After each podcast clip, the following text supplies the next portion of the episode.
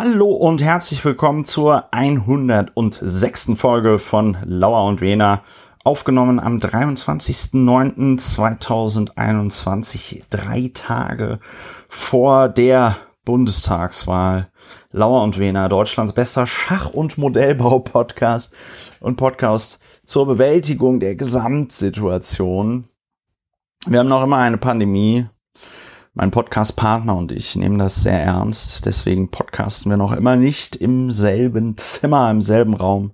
Wir sind verbunden übers Telefon am anderen Ende der Stadt. Der Berliner Strafverteidiger Dr. Ulrich Wehner. Guten Abend, Ulrich. Guten Abend, Christopher. Du verbundener Publizist, Historiker, Mitglied des Berliner Abgeordnetenhauses AD und ins B.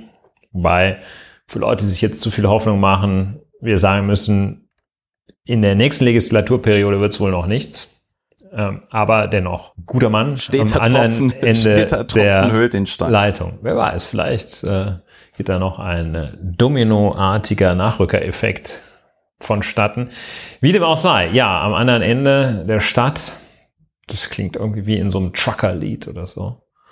Ja, oder in so einem, ähm, gab es doch diesen Film, wie heißt das? Äh, ähm, Schlaflos Mädchen in aus Seattle. Ostberlin. Nee. Ja, Mädchen, ich weiß, es klingt jetzt, ich hoffe, ich hoffe, es ist kein Porno. Nein, Schlaflos Ein in Lied von Seattle Udo mit Lindenberg. hier Mac Ryan und äh, Tom Hanks. Ja, schlaflos in Seattle.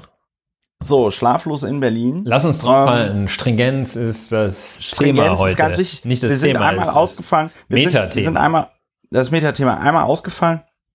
Es tut mir ganz furchtbar leid, aber mich hat etwas erwischt, von dem ich dachte, dass es das nicht mehr gibt, nämlich eine Magen-Darm-Grippe. Ich erspare euch die unschönen Details, ähm, aber da kann man mal sehen, äh, einmal nicht die Hände gewaschen, weil man sich gedacht hat, ja, komm, so schlimm ist das jetzt auch nicht. Also beim, beim Reinkommen in die Wohnung. Ne? Hast du wahrscheinlich Und, gedacht, du hast äh, ja nichts angefasst vorher. Ich habe ja Draußen. nichts angefasst und, und dann und dann zack bums äh, abends äh, äh, ist man dann doch öfter auf dem Klo, als man das wollte. Und ähm, zum Glück äh, halbwegs gut überstanden. Ja, äh, sorry dafür. Und dann ähm, Ulrich, traditionell erklärst du ja, weil wir ein besonders niederschwelliger, einfach zu verstehender Podcast sein wollen. Was machen wir eigentlich bei Lauernwinner? Ja, Bewältigung der Gesamtsituation ist das Stichwort, das nahezu alles schon treffend und erschöpfend zusammenfasst.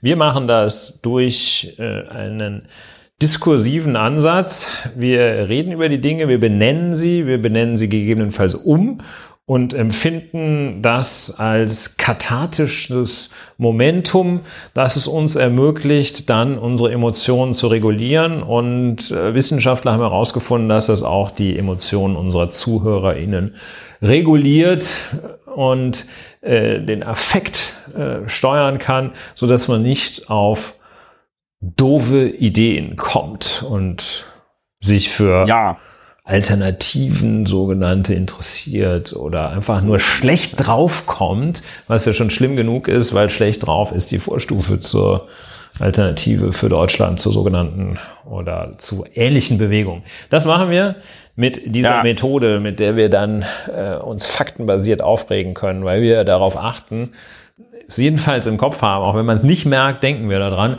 die Tatsachen, alte rechtswissenschaftliche Technik, rechtspraktische, justizielle Technik, die Tatsachen von der Bewertung zu trennen.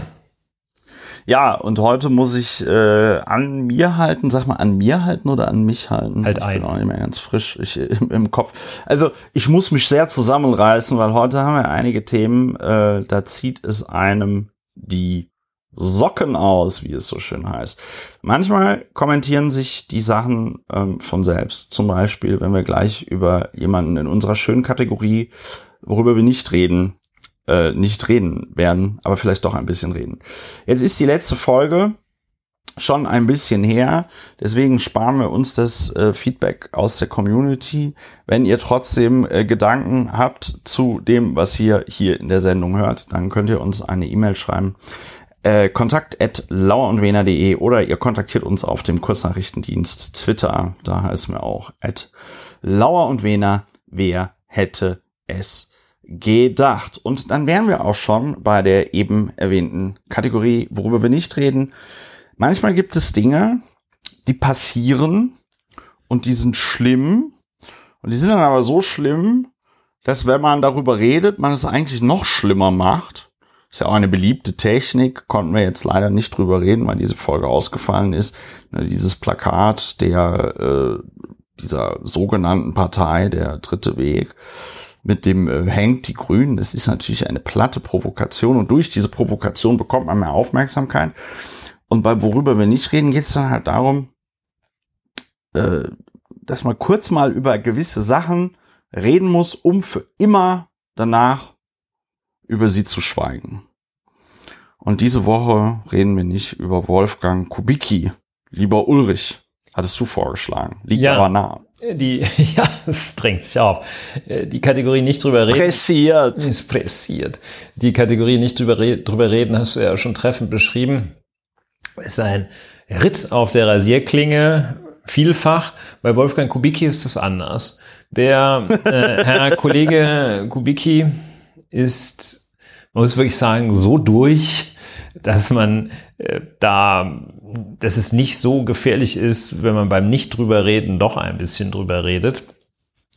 Der, es ist so eine, von seiner Persönlichkeit her so stets darauf ausgerichtet, so etwas gegen den Strom zu schwimmen. Und ähm, ja, da bietet es sich ja an, wenn man auf die 70 zugeht, dass man dann so ganz besonders konservative, äh, so, so konservativ rebellisch wird.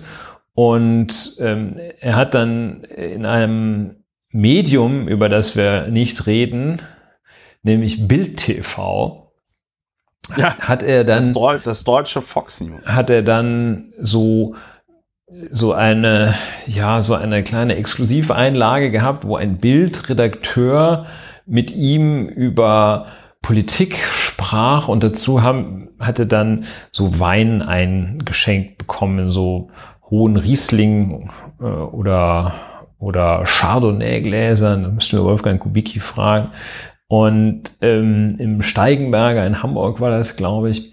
Und da hat dann, also der, der Kraft meiert so ein bisschen rum, der Herr Kubicki. Und da hat er dann gesagt, in seiner Stammkneipe, da würde man ja solche Leute wie Professor Dr. Karl Lauterbach, den SPD-Gesundheitsexperten und äh, Arzt, Epidemiologen, den, da würde man in seiner, des Herrn Kubickis Stammkneipe, würde man solche Leute Spacken nennen. Da wird es schon ein bisschen gefährlich äh, beim nicht drüber reden, das äh, zu erwähnen. Das ist der Ausgangspunkt. Und da fragt man sich einiges, fragt man sich Da da. fragt man sich einiges. Da fragt man sich Ja. einiges. Und Insbesondere, weil Wolfgang Kubicki, und ich finde, das muss man an der Stelle nochmal betonen, weil der immerhin ist der Vizepräsident des Deutschen Bundestages. Ne? Ja, Vizepräsident des Deutschen Bundestages, äh, Rechtsanwalt äh, und äh, jahrzehntelanger äh, FDP, wow, also für FDP-Verhältnisse Spitzenpolitiker. Und ja, solche Sachen sagt er dann. Und er ist ja ähm, auch ganz geschickt. Äh, insofern diese äh, Verpackung, die er wählt, lohnt vielleicht auch der, der Erwähnung. Also mit, mit zwei wesentlichen Elementen, die wir jetzt hier exklusiv enttarnen, äh, nämlich der, dieser, diesem etwas, es erinnert fast an diese Technik des dritten Weges, so dieses, ähm, dass man etwas Verbotenes einfach nur formal umschifft, ähm, nämlich, also Technik 1, bin ja nicht ich, der das sagt, das sagen dir ja nur die anderen. Also ich nenne ja. ihn nicht Spacken, sondern ich sage, es gibt Leute, die ihn Spacken nennen. Technik 1 und Technik 2 auch irgendwie ganz, ganz besonders fadenscheinig und fies, äh, dieses Volkstümelnde in meiner Stammkneipe.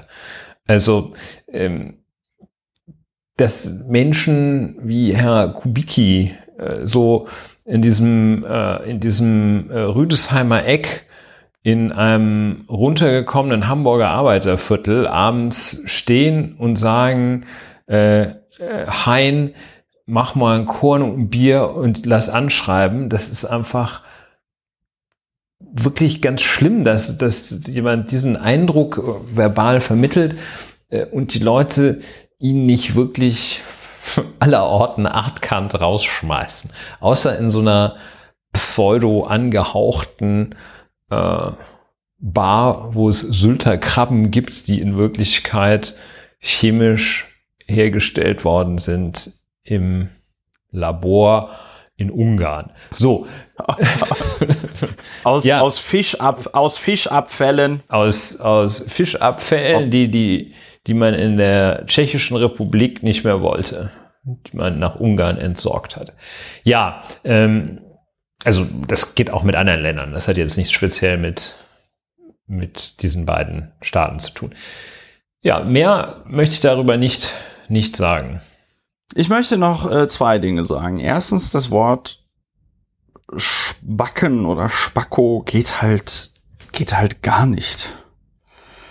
Das geht halt gar nicht, weil kann man schön Dictionary aufschlagen, wo es um den Herkunft, um die Herkunft dieser Beschimpfung geht und ähm, man nimmt an, dass das Wort Spacken ähm, aus äh, von von Spasti und Spackel kommt.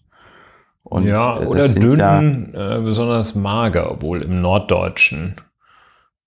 Ja, gut, das kann natürlich sein, dass sich Kubicki damit auf der 25. Meter Ebene auch noch äh, retten will, dass er sagt, wieso ist doch gar keine ja, das wäre wahrscheinlich Beleidigung. Die Verteidigung. Es geht doch, wir wollen doch, wir wollen doch einfach nur sagen, dass der Karl Lauterbach sehr dünn ist und mal, weiß ich nicht, einen Schnitzel essen soll oder so, ja. Äh, und dann hat aber Kubicki in diesem Gespräch, glaube ich, noch was anderes gesagt oder er wurde nochmal von Bild interviewt und zwar hat Wolfgang Kubicki quasi in seiner Vorbildfunktion als Vizepräsident des Deutschen Bundestages äh, gesagt, dass er quasi diese Corona-Regeln missachtet hätte, äh, als man eben nicht in irgendwelche Kneipen durfte und in eine Kneipe gegangen wäre. Er hätte da von seinem Recht auf autonomes Handeln Gebrauch gemacht. Ähm, da, da, könnte man jetzt wahrscheinlich eine eigene Vorlesung als, als, als Jurist drüber halten, was, warum das gröbster Unfug ist. Ähm, ich finde es aber, ich finde es aber bedenklich, wenn äh, Spitzenpolitiker, was er ja nun mal leider ist, äh, Regelverstöße äh, irgendwie so verklausulieren mit mit mit pseudo-juristisch. Ne? Also wenn ich jetzt, wenn mich jetzt das Finanzamt fragt, warum ich meine Umsatzsteuer nicht bezahlt habe, sollte ich besser sagen, oh sorry Leute, ich hab's vergessen, ähm, können wir da noch irgendwie zusammenkommen und nicht darauf verweisen, dass ich mein Recht auf autonomes Handeln ähm, wahrgenommen hätte. Ja. Sehr Oder schwierig. Zu sagen, der Staat bezeichnet es ja uneinheitlich. Umsatzsteuer, Mehrwertsteuer, also Mehrwertsteuer hätte ich gezahlt, aber Umsatzsteuer nicht. Ja.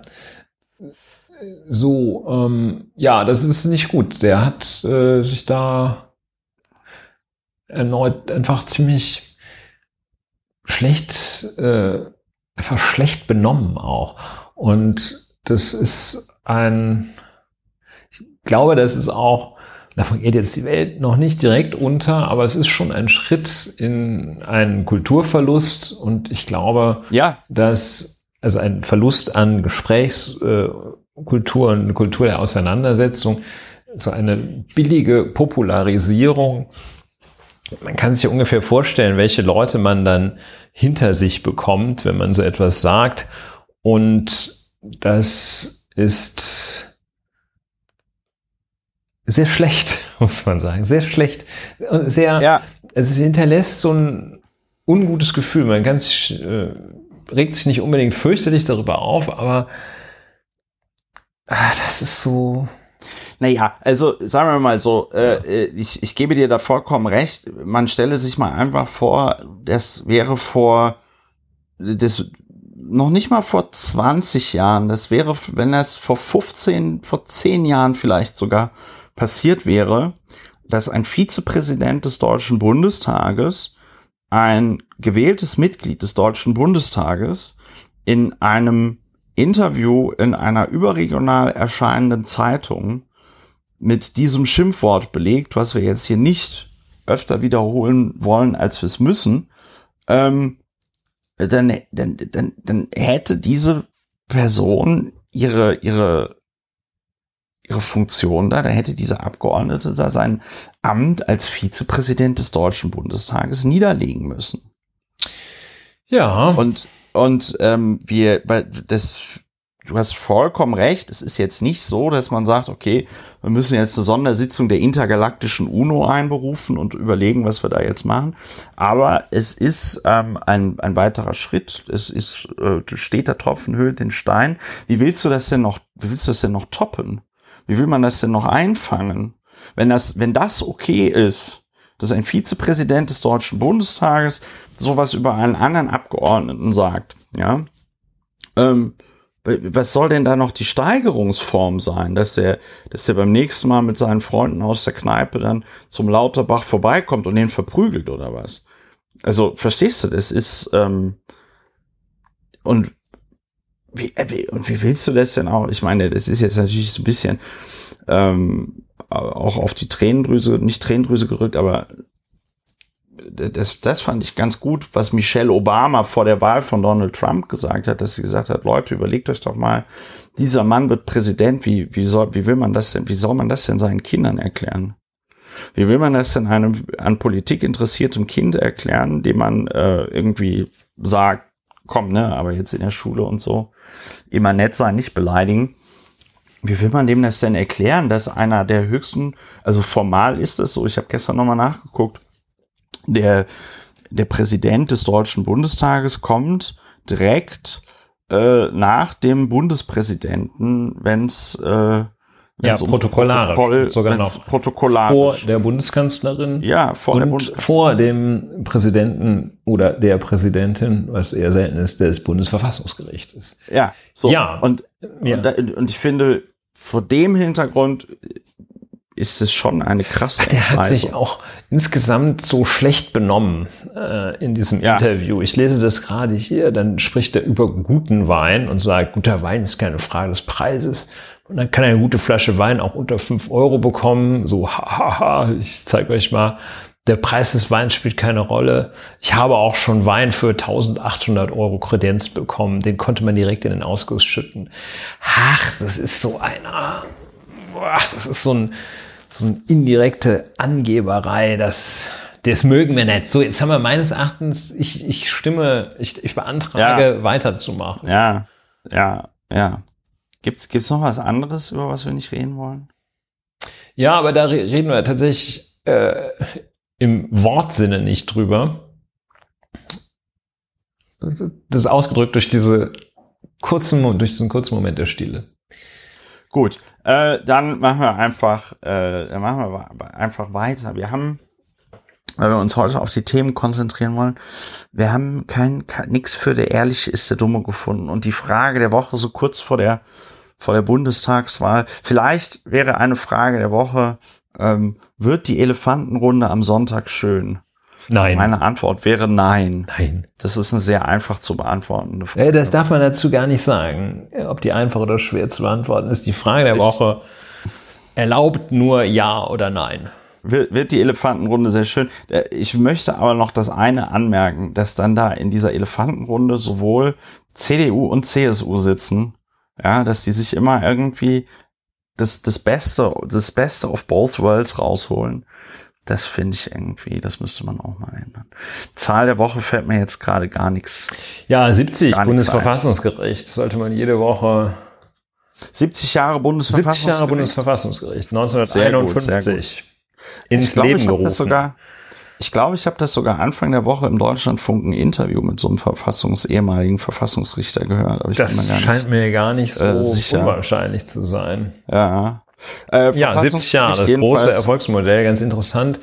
Gute Sache. Die äh, Anfänge des Bundesverfassungsgerichts wo das so, sei ein, ein, es gab kein Vorbild für das Bundesverfassungsgericht in der deutschen Verfassungsgeschichte. Für die anderen Staatsorgane, die das Grundgesetz dann geschaffen hatte, gab es jedenfalls historische Vorgänger, also äh, Reichspräsident slash Bundespräsident äh, und ähm, Reichskanzler, ein zumal zum Ende hin sehr erfolgsarmes Modell, äh, und Bundeskanzler und so weiter und so fort, Reichstag, Bundestag und so it went on. Für das Bundesverfassungsgericht gab es nichts. Das, der Bundesgerichtshof entsprach dem Reichsgericht, ähm, und äh, aber dieses Bundesverfassungsgericht gab es nicht.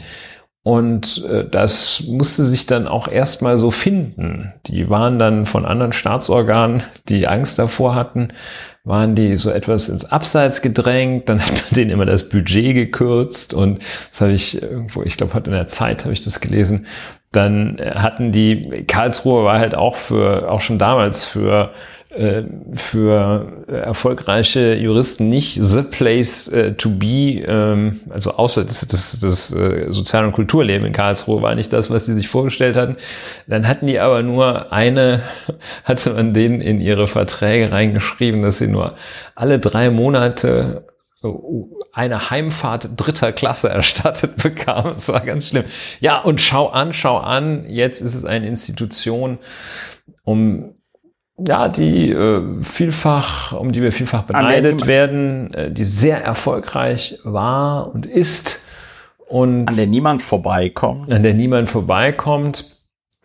Ich finde, einer der Tiefpunkte war die letzte Entscheidung von Herrn Voskuhle, ähm, oder die von ihm unter seinem Vorsitz ergangene Entscheidung, als äh, die ähm, die äh, finanzmarktpolitischen Stützungsinstrumente ja ähm, zur ja. Kontrolle standen und da gesagt wurde, schlechterdings unvertretbar hätte sich da der Europäische Gerichtshof verhalten. Das war ein gewisser Tiefpunkt, aber es war, glaube ich, keiner des Bundesverfassungsgerichts, sondern ein persönlicher Mangel in der Person angelegt des Herrn Professor Dr. Vosskuhle.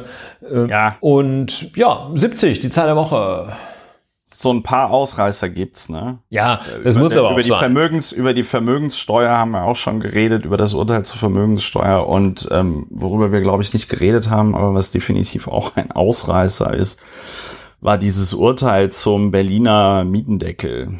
Das war auch ein bisschen abenteuerlich.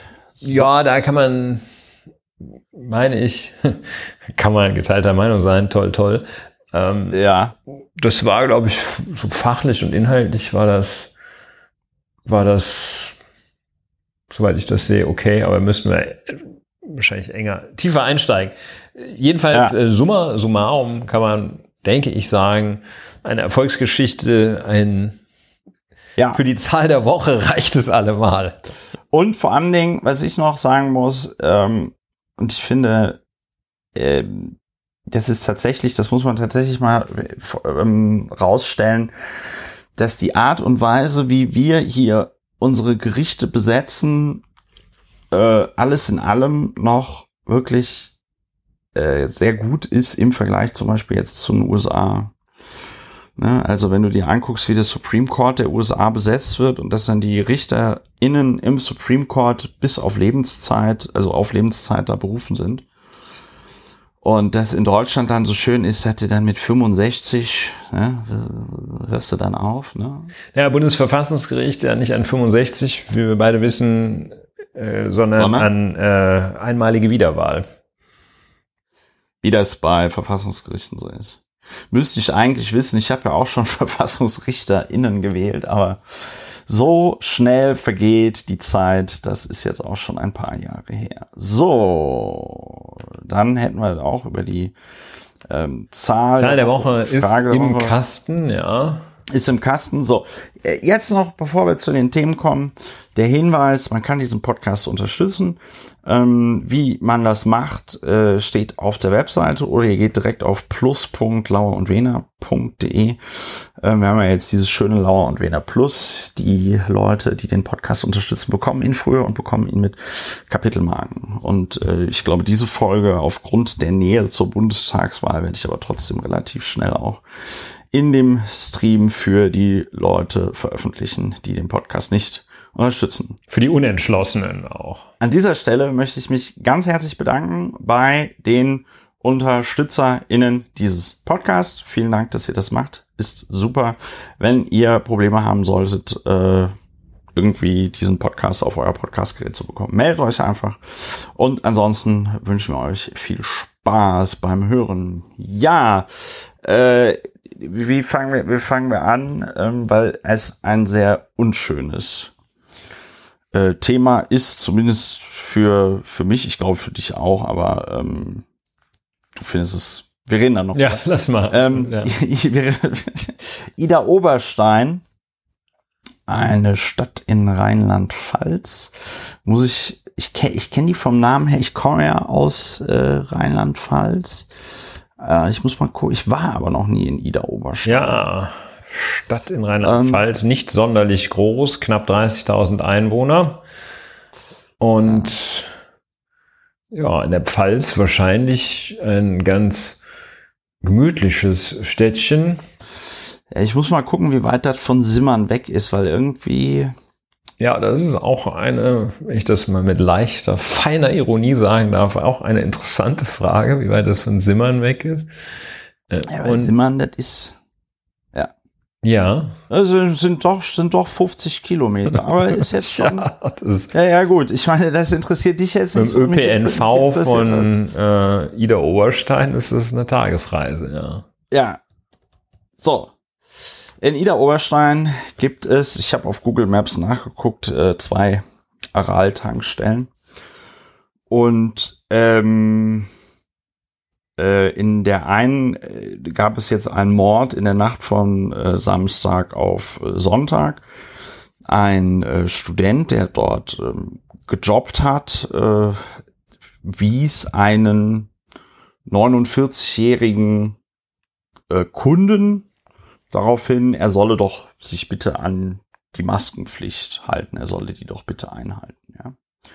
Und ähm, dann ist dieser Kunde weg und äh, kam anderthalb Stunden später wieder, mh, mm, wollte ein Sixpack Bier kaufen, hat das dem äh, Kassierer auf den auf den Tresen gestellt und äh, trug seine Maske wohl auch wieder, hat sie abgenommen, hat sie abgenommen genau, und dann ja. wurde er von dem Kassierer darauf hingewiesen, dass er sie doch bitte wieder aufnehmen soll und dann hat der äh, 49-jährige Kunde einen Revolver gezogen und den Kassierer da aus nächster Nähe erschossen. In den Kopf geschossen, und ja. In den Kopf und äh, dann ist man sofort tot. Mm, ja, äh, das weiß man alles so genau, natürlich, weil äh, äh, ist naturgemäß in diesen äh, Tankstellen Überwachungskameras gibt. Aber man weiß es auch genau, das teilte die Polizei heute mit, weil es Zeugen gab äh, der Tat. Ja? Ähm, und weil der Täter, wobei Ulrich, du jetzt als Strafverteidiger, wenn der, der, der ist ja geständig, muss man den dann noch immer als mutmaßlichen Täter bezeichnen?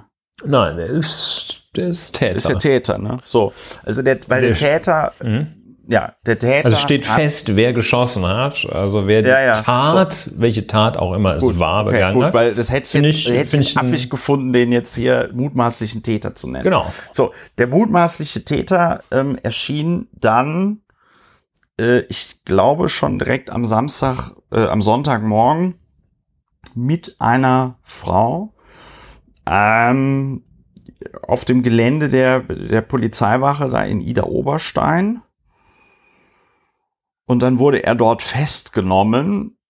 Anscheinend war das so, dass sie, also kann ich, das erkläre ich mir jetzt so, anscheinend müssen die da noch rumdiskutiert haben, ob er da jetzt wirklich reingeht. Und die Polizisten dort haben ihm die Entscheidung ähm, abgenommen. Ja. Haben ihm die Entscheidung abgenommen, weil sie gedacht haben, hoch, wer steht denn da? Und hoch, den kennen wir doch von den Fotos von ähm, der Tankstelle, denn es gab dort auch eine Fahndung in der Nacht äh, und das äh, hat, das war dann nicht erfolgreich. Ja, ähm, das ist jetzt die Tat zum Täter, 49 Jahre alt, arbeitet in der IT-Branche, dort in Ida Oberstein. Soll ich jetzt schon über sein Twitter-Profil reden oder machen wir das Vielleicht eine, eine Zusatzinformation, dass äh, die Ermittlungen haben ergeben, dass es ganz offenbar keinen persönlichen Kontakt, also keine persönliche, keine persönlichen Beziehungen zwischen dem Täter und dem Getöteten gab, was ja für die Einordnung wichtig ist. Also die kannten ja. sich nicht, landläufig gesagt. Ja.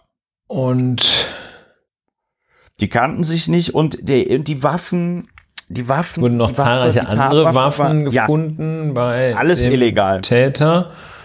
Und alles illegal. Ja.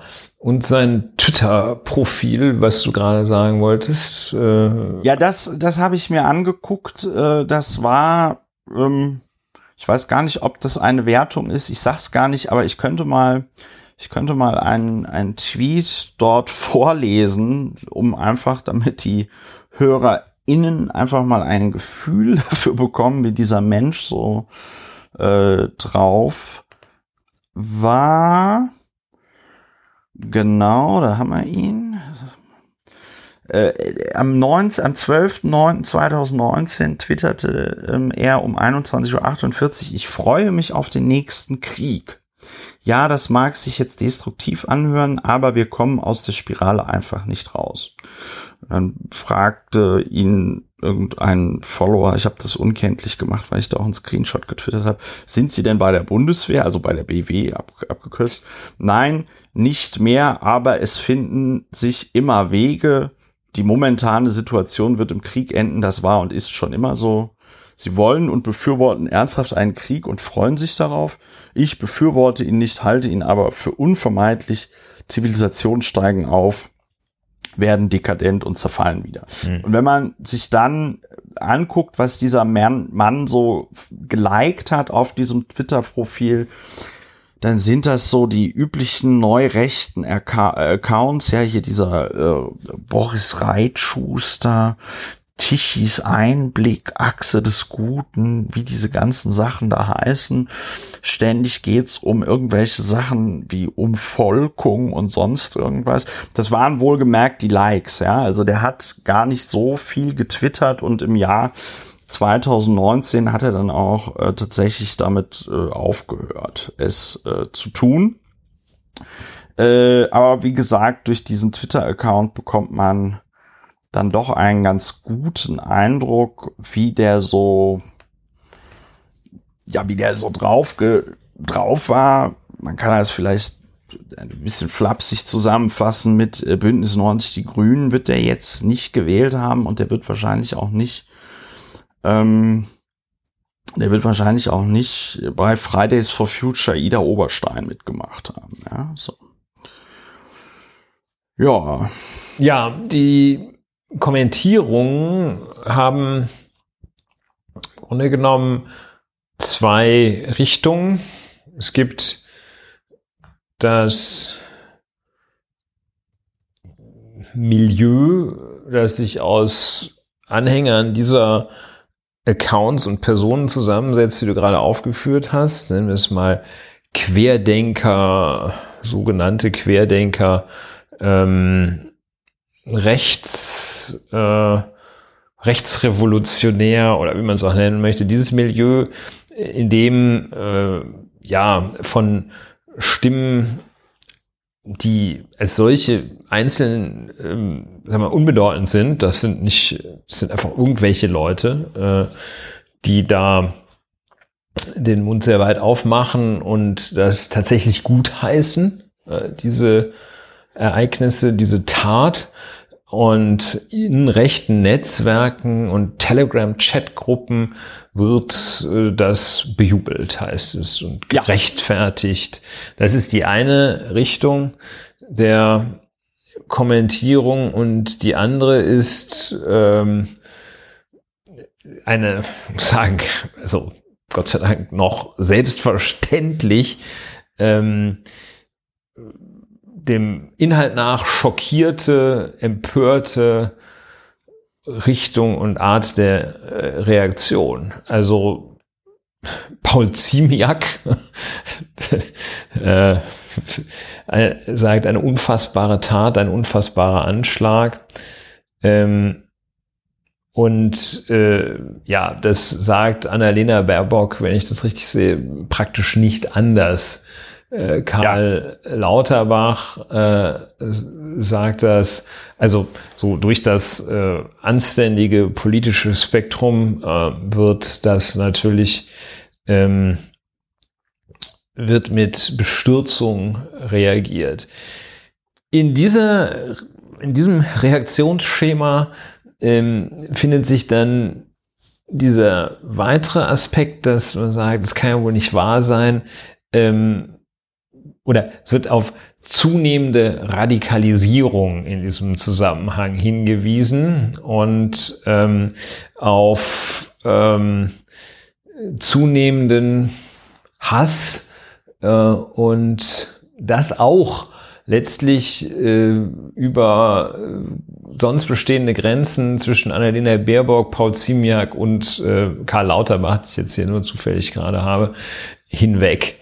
Also dieser Zusammenhang, der hergestellt wird zwischen dieser Tat, Corona-Leugnen und einer gesamtgesellschaftlichen Radikalisierung. Das ja. Und und da ist aber auch, da gibt es dann aber auch noch mal, wenn man das jetzt feiner aufdröselt, gibt es da aber auch noch mal zwei äh, Richtungen, nämlich, dass die Leute, die diese äh, Querdenken, neurechte Szene äh, beobachten, äh, dass die sagen, na ja, also äh, so bitter das jetzt klingt, aber überrascht hat mich das jetzt nicht. Mhm. Ne? Also zum Beispiel jetzt hier die äh, Pia Lamberti, die äh, ähm, so Projekte macht, wo also diese verschwörungsideologischen Szenen äh, da beobachtet werden und so, die sagt, äh, also überrascht hat das nicht, weil die eben, so wie das auch jetzt sage ich mal aus dem Twitter-Account dieses Mannes ähm, erkennbar wird, weil die eben sich dann da so eine Not- und Extremsituation mhm. herbeifantasieren, wo es dann, wir haben ja hier schon mehrfach eher so ironisch, da haben wir uns noch so lustig drüber gemacht, ne, hier so über das Thema Widerstandsrecht äh, lustig gemacht. Äh, die sind dann aber auch tatsächlich der Meinung, jetzt ist es an der Zeit, dass wir hier gegen den Staat und die Oppression aufstehen und uns wehren müssen. Und dementsprechend ließ sich ja auch das wäre dann auch nochmal eine interessante Frage. Weiß ich nicht, ob du die jetzt beantworten willst oder ob wir das erst in der Bewertung machen. Aber der Täter ließ sich ja dann auch gegenüber der Polizei ein und behauptete dann, äh, oder was heißt, ja, ich sag jetzt mal einfach behauptete, der behauptete dann, ja, also äh, er hätte sich mit dem Rücken gegen die Wand gedrängt gefühlt und ähm, diese Corona-Maßnahmen, die würden ihn doch sehr belasten und aus diesem Grund äh, hat ja keinen Ausweg mehr gesehen und dieser 20-jährige Kassierer äh, in der Aral-Tankstelle, dieser 20-jährige Student, der da gejobbt hat, der hätte dann für ihn in dieser Situation quasi das System verkörpert, weil er ihm ja da die Maske aufdrängen wollte und da hätte er keinen anderen Ausweg mehr gesehen, als Entschuldigung, dass ich da jetzt nicht zynisch werde, ne? aber ähm, ja, als ihn dann da zu erschießen. So. Also so dementsprechend ließ er sich da ein. Jetzt weiß ich nicht, ob du jetzt schon die Frage beantworten möchtest, ob das äh, so clever ist, sich so einzulassen. Vielleicht machen wir das erst in der Bewertung. Ja, wir können jetzt meines Erachtens in die in den bewertenden Teil eintreten. Es fehlen, es fehlen aber noch zwei, es fehlen aber auch noch zwei Stimmen, äh, weil es ist ja leider nicht so, dass du die relativierenden Stimmen nur auf der Seite der extremen Rechten hast, sondern es suppt so ein bisschen durch. Da haben wir einmal Julia Klöckner, die hat ein Video gemacht. Ja, da muss man, da muss man leider Das lachen, ist, aber äh, halt, weil, es das, das da. ist, Ist- weil es das, weil es das nicht, weil es das nicht lustige lustig ist. Julia ne? Klöckner hat ein meine, Video gemacht, da kannst du wenn eigentlich man nur sagt, aus dem Stuhl fallen. Das, das ja. wird schon, äh, ja, da kann man echt nur aus dem Stuhl fallen. Und in diesem Video redet sie dann darüber, ja, ist ja alles ganz schlimm und es ist ja auch ihr Wahlkreis und so, ne? Also, wo ich Zunächst mal noch okay, äh, als ist noch okay. Wobei ich jetzt sagen muss, aber gut, ich bin ja jetzt auch kein CDU-Fan, finde ich aber trotzdem schrägen Hinweis, ne? aber egal. Und dann, und dann sagt sie, das wäre ja passiert aufgrund der unterschiedlichen Sichtweisen zu den Corona-Regeln. Ja, das und ist natürlich. das ist äh, natürlich eine, Okay, da- jetzt kommt man ja. schon in die Bewertung rein, ne? Ja. aber das ist natürlich eine sehr, ich formuliere es jetzt mal jetzt noch vorsichtig, das ist eine sehr eigentümliche Interpretation.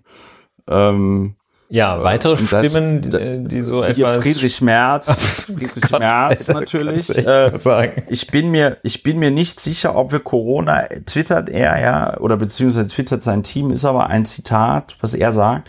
Ich bin mir nicht sicher, ob wir Corona-Einschränkungen wie die Maskenpflicht noch brauchen.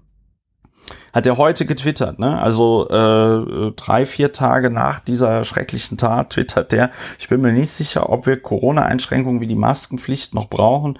Wir sehen in Ländern, die rascher gelockert haben, niedrige Inzidenzen äh, und Hospitalisierungsquoten und wir sehen, wie viel gesellschaftlichen Dissens die Maßnahmen verursachen.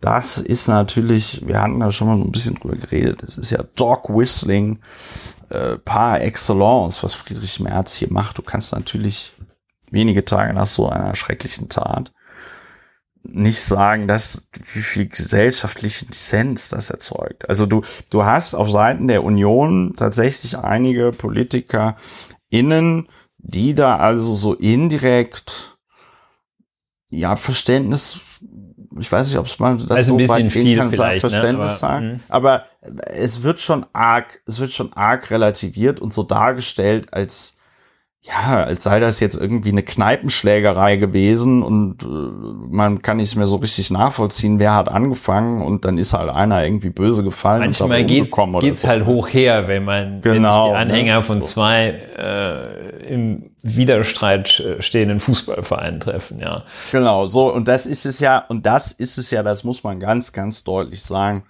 Das ist es ja gerade nicht. ne? Ja, das ist es nicht. Und was ich kann es jetzt statistisch nicht äh, völlig belegen, nicht, nicht ganz sicher belegen. Also N ist hier ein bisschen klein, aber was schon, das Gegenteil hat, hat mir aber auch noch keiner belegt. Ähm, deshalb gehe ich bis zum Beleg des Gegenteils davon aus, dass ich richtig liege. Es ähm, gibt einige Leute, die das mit den Masken ganz, solche Maskenmaßnahmen ganz furchtbar finden. Es geht aber äh, das Bild von einem Riss äh, durch die Gesellschaft oder auch nur von einem starken Dissens ist, ist aber falsch, weil sich Ist das Quatsch. Ja. weil sich einfach nur am Rande ähm, da etwas abspaltet, abzuspalten versucht. Das ist jetzt nicht dieses Bild vom, vom, vom Riss durch die Gesellschaft äh, oder der Spaltung. Das, äh, mir geht es so, da habe ich erstmal das Bild vor Augen, wie sich das so in zwei mehr oder weniger gleich große Teile äh, spaltet. Nein, nein, also die diese Kontroverse, die da jetzt also auch äh, dann äh, Herr Merz und Frau Klöckner sehen, das gibt es so nicht. Also Ja, ich, hatten äh, es ja- gibt wenige Menschen, äh, das ist ja auch positiv und sehr gut so. Es gibt wenige Menschen, die zu dem falschen, zu dem wirklich, äh, also gelinde gesagt, ganz gelinde gesagt, abwegigen Ergebnis kommen, dass solche Sachen wie sich eine Maske aufzusetzen, ähm, dass das äh, überhaupt ein schwerer Eingriff ist und dass sich das zum anderen jemand ausgedacht haben soll, um um was Böses damit zu bezwecken. Ähm, da gibt es nur wenige von. Also es gibt diese Spaltung nicht. Da, da muss ja, man nicht äh, drauf aufpassen, dass man jetzt diesen großen Teil der Gesellschaft, die gegen Corona-Maßnahmen sind, dass man den nicht irgendwie, dass man den, muss man nicht drauf aufpassen, dass man die ordentlich abholt oder sowas. Das sind wenige und die sind sehr, sehr, sehr, sehr bescheuert. Ja, und äh, man muss dazu, man muss dazu aber auch noch sagen, wir hatten ja erst neulich, ich finde jetzt gerade leider nicht die, ähm, die die Umfrage, aber wir hatten ja den Deutschland-Trend neulich auch, äh, wo es wird ja immer gefragt, sind die Corona-Maßnahmen zu schlimm oder ne, so. Und es ist eine überwältigende Mehrheit bei diesen Befragungen sagt immer, dass die äh, Maßnahmen gerade richtig sind und äh, äh, äh oder nicht richtig oder oder noch stärker sein müssten und wirklich nur ein ganz kleiner Teil sagt, äh, nee, das ist alles viel zu schlimm. Und es ist Schikane. So. Ja, also das ist ganz schlimme, das ist ganz schlimme Schikane, ja. So. Der Teil und ähm, ja, Entschuldigung, hm? bitte. Nee, nee, und und, und und und daran anschließend wollte ich noch sagen, dass dieses Framing, dass es dort irgendwie ein ein, ein Streit um die Maskenpflicht gegeben hat, ähm, äh, dass sich das auch durch die Berichterstattung so ein bisschen durchzieht. Und ich finde, wenn man den Tathergang, äh, den Tathergang nochmal irgendwie sich anschaut, dann haben wir hier einen jungen Mann, der da halt irgendwie jobbt und der aus einem Grund war, aber wahrscheinlich, weil er, ich kenne Leute, die im Einzelhandel arbeiten, die sagen, ich weise KundInnen nicht mehr darauf hin, wenn die die Maske nicht ordentlich tragen, weil mir die Reaktionen zu aggressiv sind. Ja? Äh, Klammer zu. Du hast also du, so einen 20-jährigen Studenten, der da jobbt und der weist einen Kunden darauf hin, er soll die Maske tragen. Daraufhin fährt er nach Hause, kommt anderthalb Stunden später wieder und erschießt den. Das ist ja so dermaßen ähm, mir fällt jetzt gerade nur die englische Formulierung ein, out of proportion, ja, so unverhältnismäßig. Ja, da kann es ähm, keine zwei Meinungen geben. Da, da, da, das ist, das ist, also auch, auch die, ähm, jetzt muss ich voll aufpassen, wie ich das formuliere, aber die Idee, dass, dass ein Mensch, dass das eine, dass das eine okaye Reaktion ist, ja, wenn man darauf hingewiesen wird, dass man eine Maske tragen soll, nach Hause zu fahren, einen Revolver zu holen und jemanden zu erschießen, das ist, ähm, das, das sind ja zwei verschiedene Welten. Das ist ja vollkommener, ja, das vollkommener ist, äh, Quatsch zu glauben. Ja. Es hätte hier eine Meinungsverschiedenheit oder sowas gegeben. Eine Meinungsverschiedenheit ist, wenn man der eine sagt, äh, der Spitzensteuersatz sollte 60 Prozent sein und die andere sagt, nö, ich finde der Spitzensteuersatz, so wie er ist, der ist ganz gut. Das ist eine Meinungsverschiedenheit. Die immer noch da keinen Einsatz von Schusswaffen rechtfertigt. Da, genau, da gibt es verschiedene Sichtweisen, ja, aber ähm, jemanden zu erschießen, weil er sagt, könnten Sie bitte eine Maske tragen, äh, das ist ich weiß gar nicht, was das ist. Ja, das, das ist, ähm, so also zwei Punkte vielleicht äh, noch. Ja. Also das eine ist, ähm, was mich persönlich stört, ist, dass die Antworten und Einschätzungen, nicht die Antworten, sondern die Einschätzung ähm, der Motivlage, der Beweggründe und der Verantwortlichkeit rechter Milieus für just diese Tat, das ging mir äh, zu schnell, zu undifferenziert, ähm, zu pauschal. Das hat mich äh, gestört, auch von Leuten, die ich ansonsten sehr schätze, aber das ist andererseits ist das wohl how politics work, dass da nicht erst eine eine Begutachtung abgewartet wird und nicht erst jede Akteneinsicht bekommt, bevor er darüber redet. Das hat mich so ein bisschen äh, schockiert und was womöglich dazu führt, dass man diese eine Tat, wohlgemerkt, diese eine Tat falsch einschätzt, falsch bewertet, überbewertet, Während natürlich das Phänomen einer zunehmenden Radikalisierung äh, fortbesteht und sehr bedrohlich ist, aber dass diese eine Tat möglicherweise damit nicht so ganz richtig abgebildet wird, überhöht, überschätzt äh, wird. Kann, Dieses kann, kannst du das Risiko sehe und, aber äh, jetzt sind wir, ja. Ja. Aber kannst du das mal irgendwie genauer erklären, was du damit meinst? Ja, genau das, was ich gesagt habe, meine ich damit. Und ähm, das äh, andere ist. ähm, ja, toll, aber inwiefern, also aber, was wurde da überhöht oder was wurde da zu früh oder zu schnell, was die Motive angeht? Das ist hier ein, dass, dass das, also erstmal, dass dieser Typ äh, ähm, nicht eine schwerst gestörte bis hin äh, in, in die Schuldunfähigkeit reichende Persönlichkeit ist. Das wäre vielleicht nochmal abzuwarten, dass der sozusagen als als äh, Speerspitze der Querdenker, äh, als Symptomat, dass der symptomatisch, dass der, dass die Querdenker und Radikalisierung nun ausgerechnet ursächlich für diesen einen Typen sind, ähm, ja, sehe ich nicht, sehe ich noch nicht belegt. Ähm, und was wohlgemerkt, damit da keine Missverständnisse aufkommen, äh, das Ganze äh, Querdenken, Corona, Leugnertum und sonst was äh, nicht besser macht, als es, als es ist und dazu gar nicht sich verhält, sondern nur zu dieser einen Person. Da äh, finde ich nicht äh, klar, was, was, was mit dem eigentlich los ist, ob das äh, ein äh, unter Schizophrenie leidender äh, äh, einsamer Mensch ist, äh, der vollgestört ist, ähm, weil ich finde das sehr, sehr fadenscheinig, diese Angabe. Ähm, er hätte aus äh, sozusagen Störgefühlen im Zusammenhang mit der Corona-Politik äh, gehandelt. Das finde ich alles noch nicht, noch nicht schlüssig.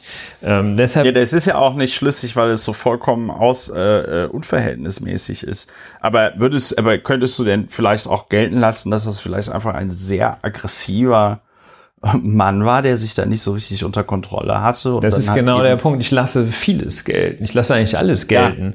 Ja. Ähm, ich beschreibe ja, was mich da, was mich da umtreibt und etwas gestört hat. Ähm, und ähm, ja, das war es eigentlich auch. Ja, ich wollte in, in dem Zusammenhang wollte ich noch mal äh, äh, in dem Zusammenhang vorher wollte ich noch mal erwähnen, den, den Vogel abgeschossen, was, was das Relativieren in der Berichterstattung angeht, hat aber in meinen Augen der äh, WDR, WDR aktuell twitterte dann gestern einen, einen Beitrag äh, und, und kündigte den auf Twitter wie folgt an. Wie umgehen mit Maskenverweigerern? Fragezeichen. okay, das damit ist nicht es, die Frage. Damit ja. es, damit es möglichst nicht eskaliert, rät ein Deeskalationstrainer höflich fragen, würde es, das ist jetzt nicht, das ist keine Satire, das ist nicht irgendwie, ja, weiß ich nicht, Postion oder irgendwie sowas. Das hat der WDR so getwittert. Der Tweet ist auch noch online, ja. Höflich fragen, würde es dir was ausmachen, die Maske aufzuziehen? Der Angesprochene sollte das Gefühl haben, eine eigene Entscheidung zu treffen. So, und das ähm, ist natürlich eine, wie sagt man das? Das ist natürlich irgendwie eine Umkehr, wer sich da unter Kontrolle haben sollte. Ne? Ja, ja, so, also, also, bitte nicht so kurze Röcke äh, tragen, ähm, damit genau, ihr nicht vergewaltigt werdet. Hatte, ja. Genau, ich hatte das, ich hatte das auch entsprechend kommentiert und sehr viele Frauen schrieben mir daran dann ähm, zurück auf dem Kurznachrichtendienst Twitter ja, willkommen in unserer Welt. Ne? So. ja. Was, was müssen Frauen machen, damit sie nicht äh, vergewaltigt werden und so. Ne? Und ähm, äh, das finde ich aber dann tatsächlich in der Berichterstattung schwierig, weil ich denke, wenn eines von dieser Tat ausgeht, das ist Wahnsinn, dass ich das jetzt sage, ja, aber wenn ein Signal ja von dieser Tat ausgehen muss, dann, dass das vollkommen inakzeptabel ist, was dort passiert ist und dass das durch nichts zu rechtfertigen ist. Ja, also selbst wenn dieser Kassierer, was er nicht getan hat, selbst wenn dieser Student, der dort gejobbt hat, diesen äh, äh, Täter als dummen Hurensohn bezeichnet hätte, der, weiß ich nicht, an Hodenkrebs sterben soll, selbst das hätte es nicht gerechtfertigt, was dann da im Anschluss. Nein, gerechtfertigt ja sowieso nicht. Ich verstehe auch, also ich glaube, meine auch zu verstehen, äh, was du sagst. Äh, ja. Also es ist ja jetzt auch nicht so, dass, also es ist ja so, dass ähm, im Grunde genommen, äh, wenn man äh, emotional einigermaßen stabil ist und es auch im Leben so einigermaßen leidlich läuft, dann ähm, ist ja äh, jedes es schon eine, eine vorsätzliche Körperverletzung zu begehen, erscheint einem ja abwegig. Das kann man sich vielleicht noch erklären, wenn man mal in Berlin Fahrrad fährt oder sowas. ähm, aber ähm, es erscheint einem jedenfalls unter allen Umständen, auch wenn man in Berlin Fahrrad fährt oder ähnliches macht, ähm, also völlig abwegig und äh, jetzt beim untechnischen Sinne eigentlich auch irgendwie krank, einen anderen Menschen einen anderen Menschen absichtlich zu töten. Ähm, das relativiert sich ein klein wenig, wenn man äh, emotionale Ausnahmesituationen sich überlegt, in denen äh, es natürlich auch, ähm, äh, abgesehen jetzt von Notwehrsituationen, in denen es natürlich auch oder selbstverständlich auch immer äh, akzeptabel, inakzeptabel ist, einen anderen vorsätzlich umzubringen oder es zu versuchen. Aber man nähert sich ja Situationen an, in denen man äh, mit ein wenig Einfühlungsvermögen noch so ungefähr nachvollziehen kann, was da in dieser Person ja, sich äh, an Schritten ja, vollzogen hat. Es, es gibt doch diesen Film, ja, es gibt auch diesen Film, den, der ist mir jetzt gerade, der Titel ist mir entfallen mit Samuel Jackson und äh, Matthew McConaughey. Ich glaube, der hat dafür sogar einen Oscar gekriegt. Äh, und da, und da wird der, der verteidigt, da ist der Matthew McConaughey ein Strafverteidiger und der verteidigt den Samuel Jackson, dessen Tochter umgebracht worden ist und äh, in den Südstaaten und ähm, und äh, der er als Vater bringt dann den Täter um. So, dann muss der Matthew McConaughey ihn da raushauen. Ich glaube, das wäre so eine Situation, wo man auch sagt, Mord ist nicht okay, aber da kann man zumindest noch mal nachvollziehen, was da den Vater ja, umgetrieben also hat. Vielleicht als, äh, kann man es auch, ja. auch wenn man es noch nie erlebt hat, vielleicht auch bei Situationen extremster Eifersucht. Ähm, ja, also und ja gut, und, also oder sonst was. Oder vielleicht in bestimmten äh, Umfeldern äh, bei härtesten Beleidigungen, so dass jemand so völlig ausflippt. Wie dem auch sei. Oder bei Habgier, hm, dass man sagt, boah, ey, ich hatte die Gelegenheit und so weiter. Ähm, wer weiß. Ähm, aber ja, also äh, selbst diese kleinen, ähm, sagen wir mal, diese Minimalanteile von Nachvollziehbarkeit ähm, sind hier nicht vorhanden in dieser Situation. Ja, Darauf will ich ja hinaus. Und was ich mit, und was ich mit Rechtfertigung vorhin meinte, ist, dass da schon in dieser Berichterstattung, wenn das da so daherkommt wie beim WDR, oder auch wenn bei so Aussagen wie von der Frau Köllöckner, dass es da unterschiedliche Sichtweisen gibt, ja, dass da schon eine Kausalität äh, konstruiert wird. Ne? So dieses, und ich weiß nicht, vielleicht ist das nur meine Erziehung, aber man wird ja schon so erzogen, so, na ja, jetzt geh mal Streit aus dem Weg, ne, und jetzt provozier die anderen mal nicht und so, ja. Und ähm, das, das für mich finde ich, also es kippt, es kippt so schnell, so nach dem Motto, na ja, äh, hätte er mal schön seine Klappe gehalten, äh, dann wäre er auch nicht erschossen worden, so ungefähr. Das ist irgendwie sehr irrational, was da passiert, aber ich, aber es passiert.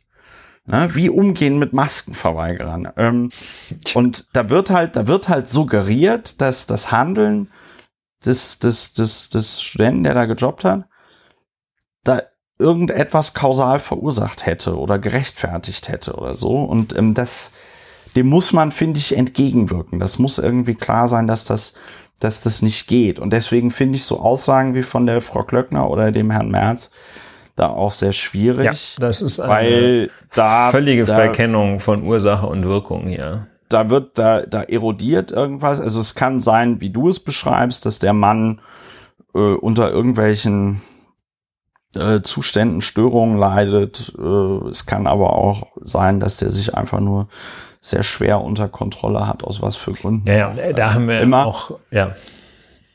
Ähm, aber es, es muss irgendwie klar sein, das ist so bescheuert, dass man das sagen muss. Ich Ja, meine, klar, sind- wir, äh, predigen hier zum, wir predigen hier zum Chor, aber es muss klar sein, dass das völlig inakzeptabel ist. Ja. Ja. Ja. Ja, ähm, aber jetzt noch mal, wenn mich das tatsächlich interessiert hat, Ulrich, und wir, wir, wir sagen das jetzt, da spreche ich jetzt, glaube ich, auch für dich, wir sagen das jetzt irgendwie abstrakt, weil wir das immer bei so Fällen machen, weil, wir, weil ich das auch einfach interessant finde, das dann mal so ein bisschen durchzugehen noch. Ähm, und jetzt nicht, weil wir, weil ich zum Beispiel irgendwie wollen würde, dass dieser Mann besonders schnell aus dem Gefängnis kommt oder so, ja. Aber wie intelligent ist das denn in so einer Situation? Ähm, also das mit dem Stellen kann ich noch nachvollziehen, aber wie, wie intelligent ist das denn in einer Situation, sich dann gegenüber der Polizei direkt einzulassen? Weil das hat er ja anscheinend auch ganz ohne Verteidiger getan. Ja, ähm, also, also einfache, kurze Antwort. Das ist ziemlich egal in der Situation, muss man sagen. ne? Also Ja, ähm, so richtig, das ist eine der möglichen, also richtig, ähm, so richtig ähm, die Chance, da rauszukommen, also da mit einem einigermaßen Ergebnis rauszugehen, äh, sehe ich jetzt erstmal nicht.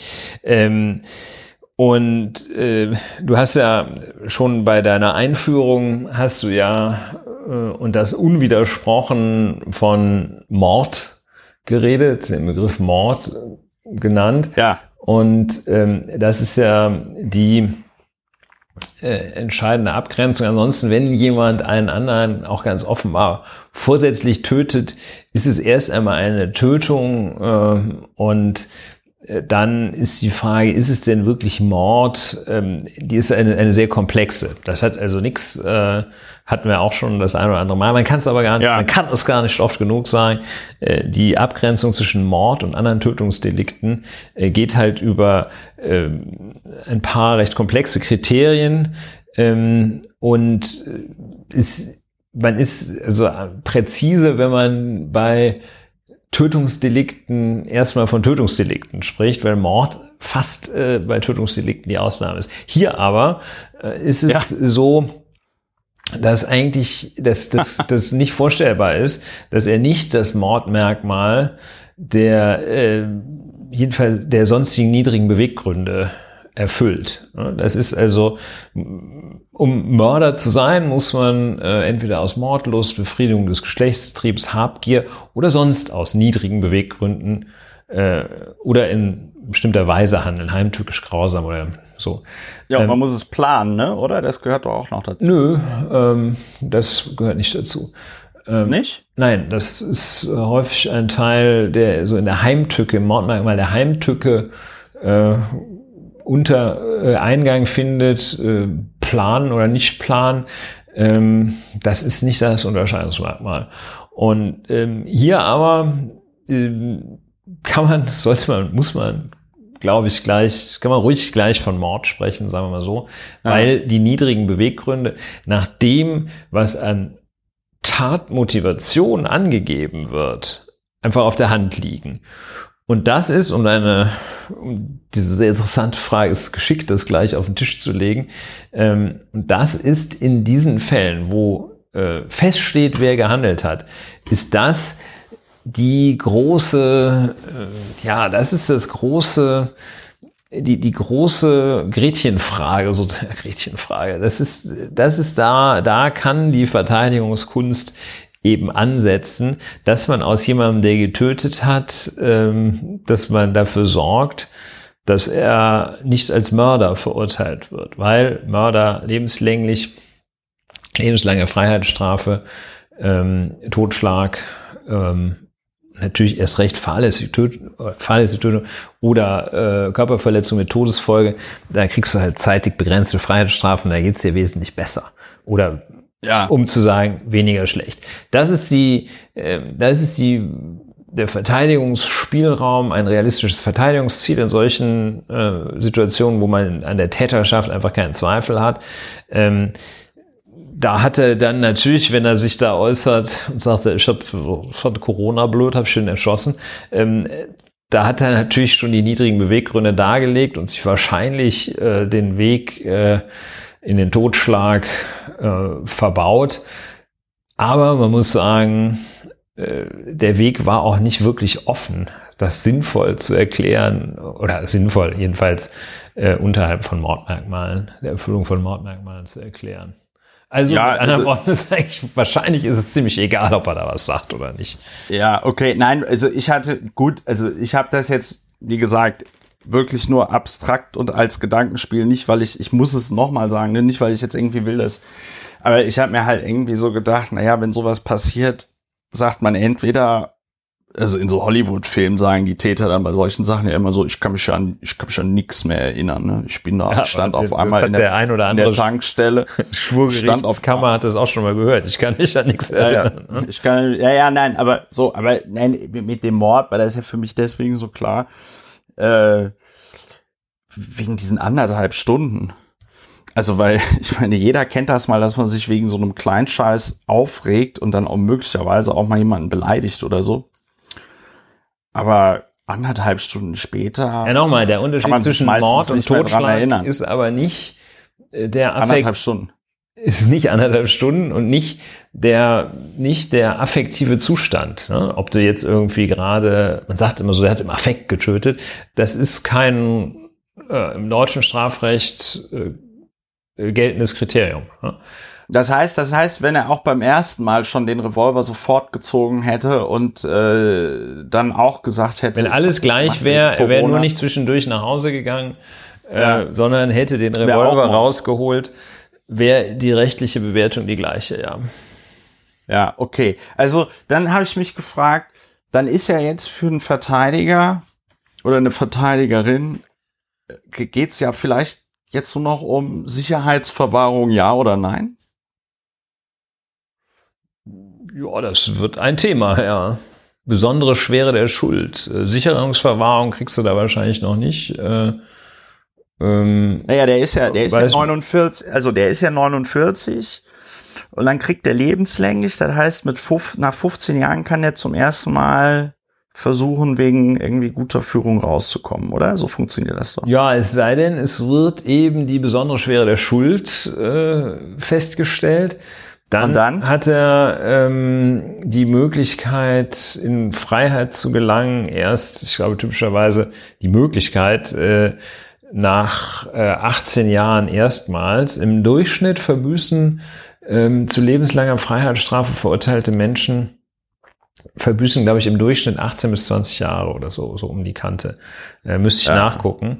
Ähm, ist nicht äh, im Begriffssinne lebenslang, ähm, aber schon gut, sehr, wurden- sehr lang. Ja, Ulrich, früher wurden die Leute, früher wurden die Leute nur 30 Jahre alt. Vielleicht kommt das noch daher. Entschuldigung, kleiner Spaß. Ähm, Aber sehr, Also, sehr, ja. sehr kurze Freiheitsstrafe dann nur. Ne? ja, ähm, aber Nein, der, das aber geht der, ja zurück, wie wir wahrscheinlich beide wissen, äh, auf Ich äh, weiß das nicht. Rechtsprechung des Bundesverfassungsgerichts, das gesagt hat, jeder Mensch Achso, das hast du mal erzählt. muss Jeder Mensch. äh, Aussicht, auch wenn er gegen ihn oder sie eine lebenslange Freiheitsstrafe verhängt worden ist, muss die Aussicht haben, noch einmal in seinem Leben in Freiheit zu kommen. Und äh, so dass es eine unbedingte, wie die Amerikaner sagen, Life without Parole, äh, das darf es nicht geben. Also es kann natürlich sein, dass im Ergebnis ähm, du äh, bis an dein Lebensende in Unfreiheit bist, zum Beispiel wegen Sicherungsverwahrung und äh, aber du musst immer ein sozusagen Licht am Ende des Tunnels haben. Bundesverfassungsgericht, keine Ahnung, wann das war, ähm, äh, die das gesagt haben. Deshalb gibt es also diese, das so ist ein Bau, wie äh, Bundeskanzler AD Gerhard Schröder sagte, wegschließen und zwar für immer. So geht das nicht. Ja. Aus der Menschenwürde äh, heraus, haben die argumentiert. Wobei, wobei, ja, wobei der in, wobei natürlich jetzt im Fall dieses äh, Mannes, der 49 Jahre alt ist, ähm, also der wird dann wahrscheinlich das Gefängnis im Rollator verlassen. Ne? Also äh, wenn er dann irgendwie nach 15 oder 20 Jahren da rauskommt. Wäre jetzt mal so meine Einschätzung. Ja, kann ich jetzt nicht viel zu sagen. Ne? Nein, nein, nein, ich meinte damit nur so, du, du sagtest ja, im Ergebnis bedeutet das dann, dass man da doch sehr lange drin sein kann, auch wenn man da, also ja. Ja, ja, also dieses, man sollte nicht glauben, äh, lebenslänglich äh, bedeuten nur 15 Jahre. Ja. Ich glaube, 1977 ähm, war das, das Bundesverfassungsgericht sich intensiv mit, 77 immerhin, ne, äh, mit Fragen äh, der Vollstreckung lebenslanger Freiheitsstrafen befasst hat. Und dann immer wieder, ne? also ist halt ein Thema, ja, klar, das einen schon umtreibt, so ein bisschen äh, die härteste, härteste Zone im Strafrecht natürlich. Ne? Ich habe ich hab mal, ich habe dann mal nachgeguckt, äh, weil mich ja dann auch so interessiert. Also ich folge ja auch so einigen Medien aus Asien und so, ja. Ähm, habe ich mal nachgeguckt. Äh, heute hat tatsächlich sogar eine südkoreanische Zeitung darüber berichtet. Ähm, äh, es geht also, die Nachricht geht also um die Welt. Ähm, was ich noch so ein bisschen, was mich noch so ein bisschen gestört hat in der Berichterstattung in Deutschland ist, das ist ein Fehler, der mir jetzt auch vorhin passiert ist, dass aus diesem äh, 20-jährigen Studenten, der da gejobbt hat, ganz schnell ein Tankstellenkassierer wurde. Ja. Tankstellenkassierer.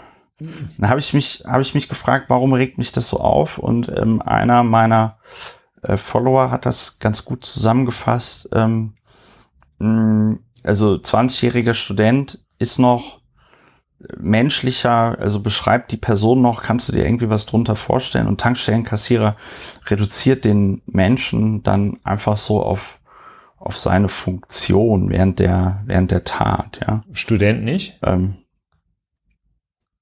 ich finde Student, aber das liegt vielleicht auch daran, dass ich die längste, Milieu eher, ne? die längste, die längste Zeit meines bisherigen Lebens äh, auch selber Student war.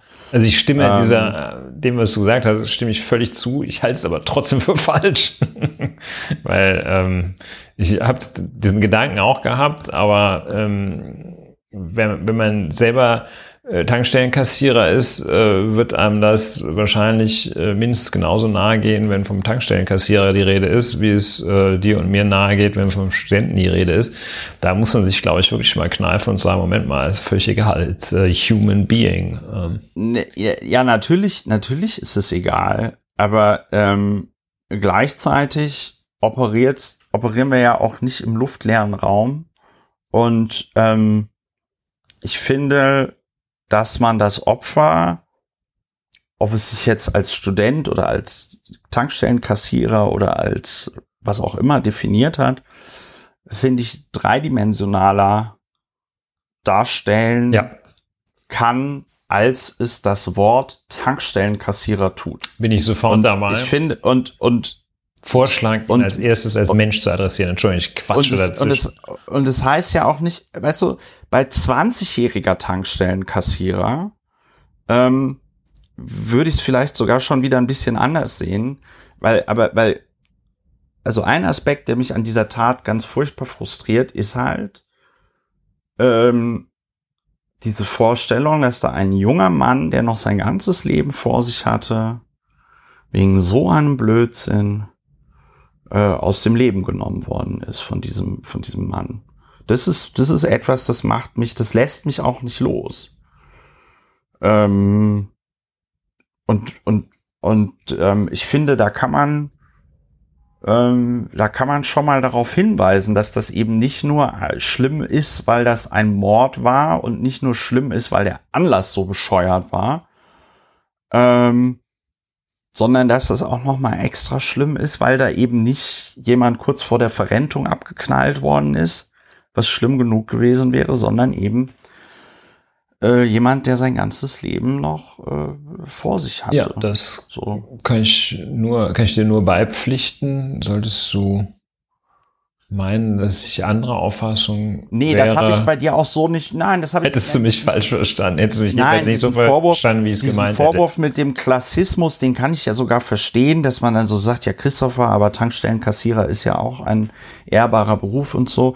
Darum geht's mir gar nicht. Das ist so, sondern ähm, eben das, was ich gesagt habe. Ne? Also äh, und und das finde ich dann schade, wenn in der Berichterstattung so die äh, die Person hinter dem äh, Geschädigten, gut, das ist ja jetzt auch sehr euphemistisch, aber Opfer wollte ich jetzt nicht sagen, ähm, wenn die da so verschwindet. Ja. So. Das finde ich, können sich alle irgendwie an die Nase fassen und fragen, ob man das denn nicht ein bisschen äh, dreidimensionaler ja, ähm, äh, ich denke, die Antwort ist ja, unbedingt.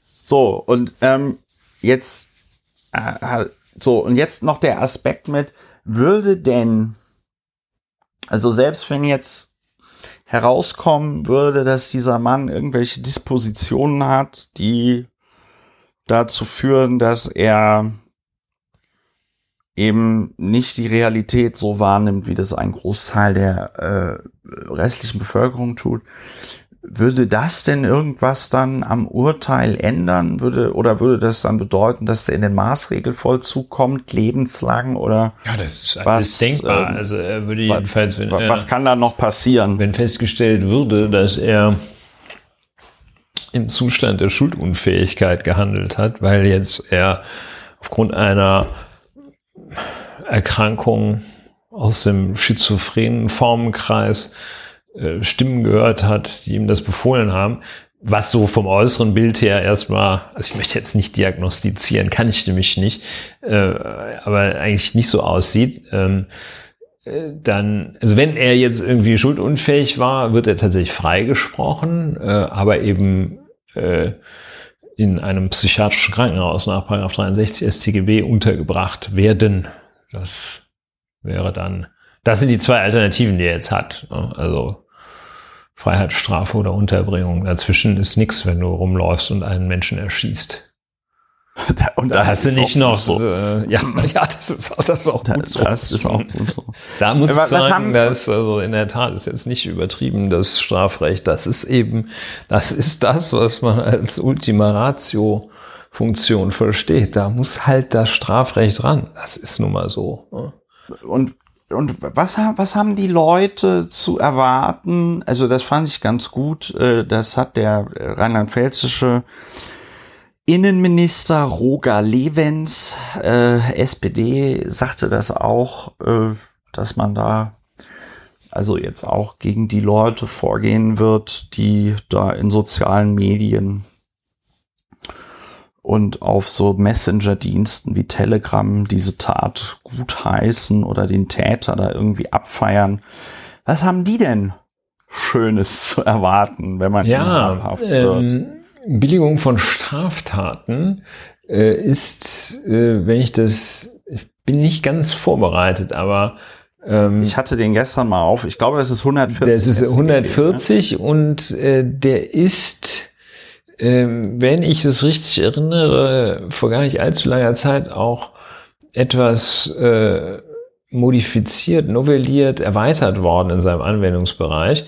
Ähm, und ähm, äh, da ähm, ist äh, so eine öffentliche Billigung unter Strafe gestellt. Ähm, ich habe jetzt die, Ja, in die einer Weise, die Gesetzesgeschichte nicht so ganz. Ähm, ich meine, In das ist Weise- Anfang dieses Jahres. Ähm, Ja, ich bin ich mir aber nicht sicher, ob das nicht sogar noch was anderes war, weil da ging es, ist. da ging es, da ging es um die, da ging es um diese Lücke, dass wenn du, ah, wenn du Leuten so Straftaten an den Hals, Hals wünschst, ja, dass das bleiben wir mal bei schwierig äh, war. Billigung Aber wir bleiben von, jetzt hier bei, von Straftaten. hier ist, äh, zwar, der, der, der ist ja, äh, wie nennt man das denn? Nummer zwei ist er in einer Weise, die geeignet ist, den öffentlichen Frieden zu stören, öffentlich in einer Versammlung oder durch Verbreiten eines Inhalts billigt.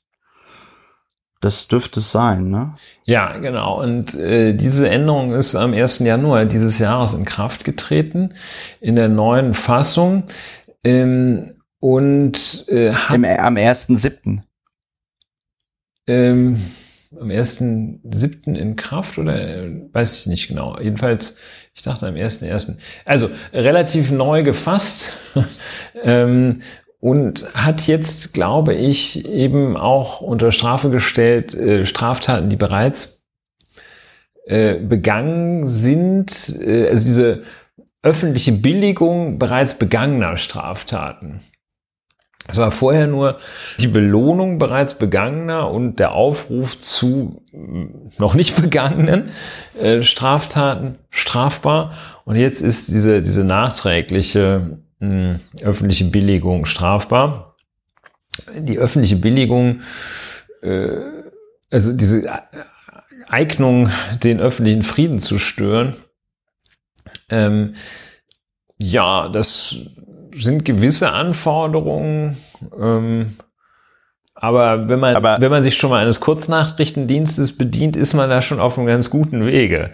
Äh, aber ist das eine, ist das eine kumulative Aufzählung? Muss, muss, also die, die, die, ähm, die Billigung muss dann auch immer geeignet sein, den öffentlichen Frieden zu stören? Ja. Oder ist das so, achso, okay, gut. Ja. Na, schade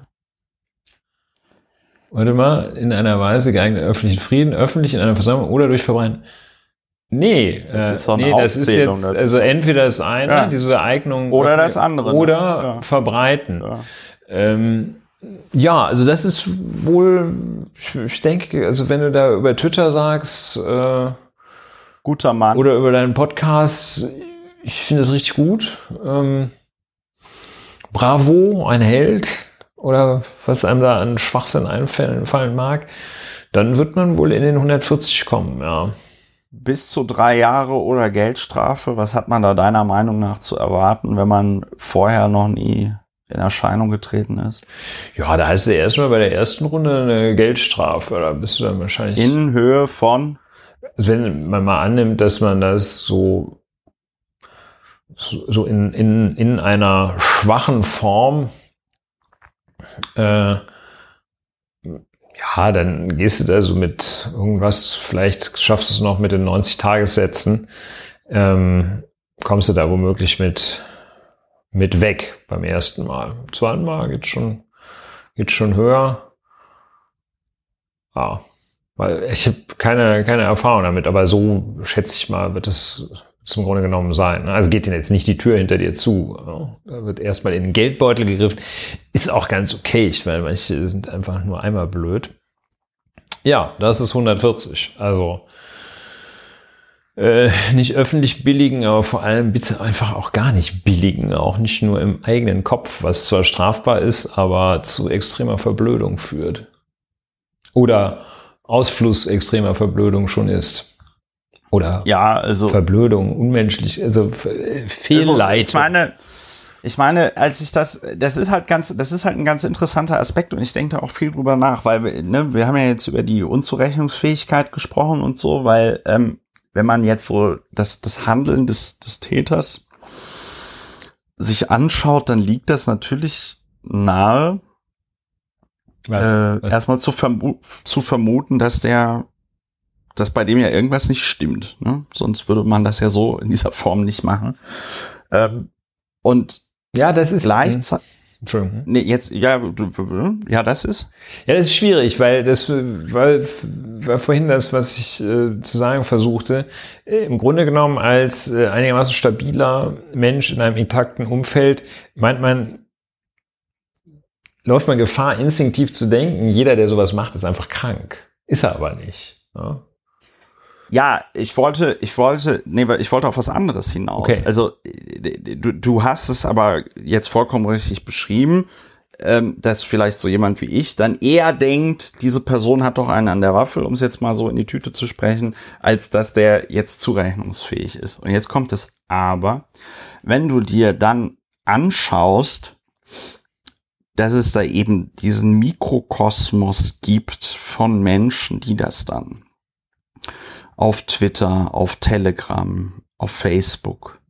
Äh, billigen, gutheißen, relativieren, ja, dann äh, wird, wie ich finde, klar, dass es da anscheinend irgendwie eine Gruppe von Menschen gibt, die eben doch wunderbar zurechnungsfähig äh, ist, die sich aber in den letzten Jahren da online, aber wahrscheinlich auch offline eben ein Weltbild zusammengebaut haben, in dem eine solche schreckliche Tat äh, legitimes, vollkommen korrektes Handeln ist.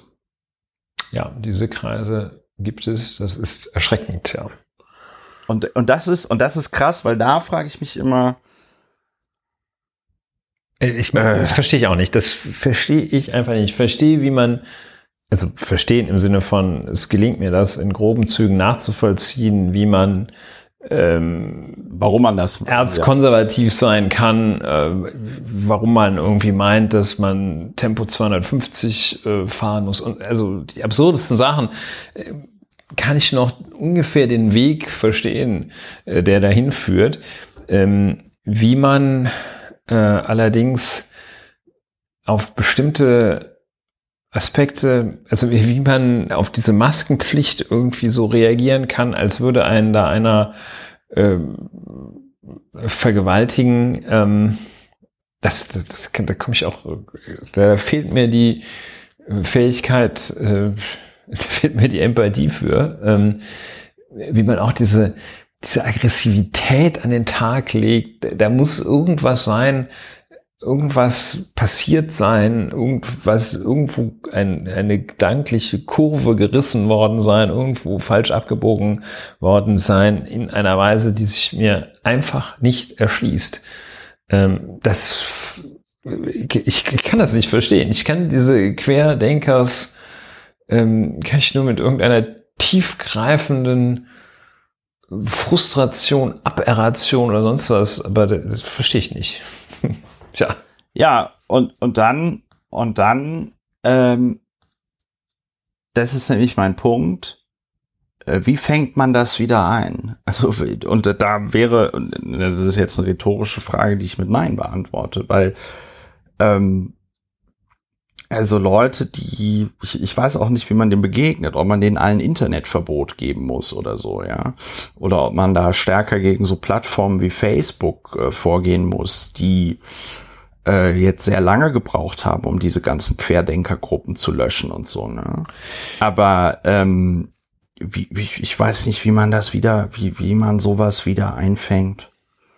Also wie man solche Leute wieder also Leute, die im Internet dann einen Mord gutheißen und ja, das irgendwie als, mhm. als, als Widerstandstat hochjessen, weiß ich nicht, wie man das wieder einfängt. Ja, das ist, äh, also wieder einfangen hat ja so ein, begrifflich heißt es ja so, ähm, die gewissermaßen wieder auf den Weg der Vernunft zu bringen. Ähm, ja. Ich habe die Vermutung slash Befürchtung, dass das in vielen Fällen einfach nicht möglich ist. Ähm, und dann, äh, äh, ja, äh, zum Teil bei den harmloseren wird wahrscheinlich, bei, bei harmlosen Fällen, bei leichten Fällen äh, wird wahrscheinlich ignorieren helfen. Äh, und bei schweren Fällen äh, eindämmen.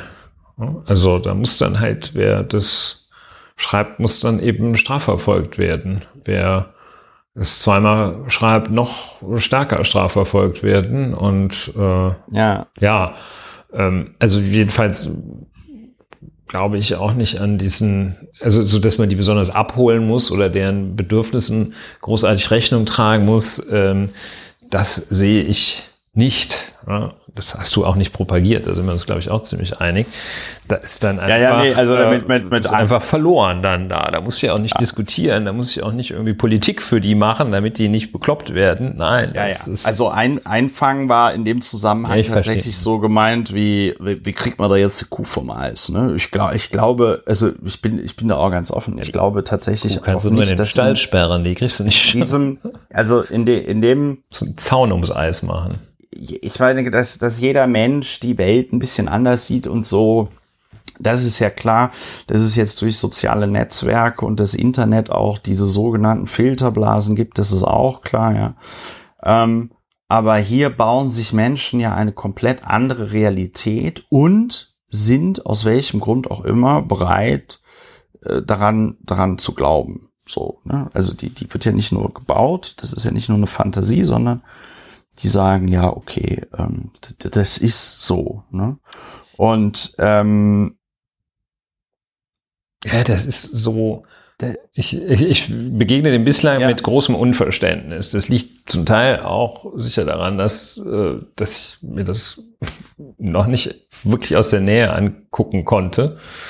Ähm, weil, ja, also bis auf, also, dass ich mir mal hier so eine Demo angeguckt habe, als sie hier in Berlin Mitte war, wo ich aber auch nur, nur mit grobem Kopfschütteln äh, da mir das anschauen konnte. Ähm, ja.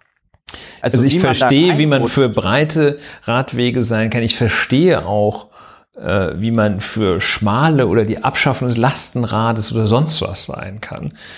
Ähm, ich verstehe, wie man für Atomwaffen, gegen Atomwaffen sei. Es, also, ja, aber das, das verstehe ich halt nicht.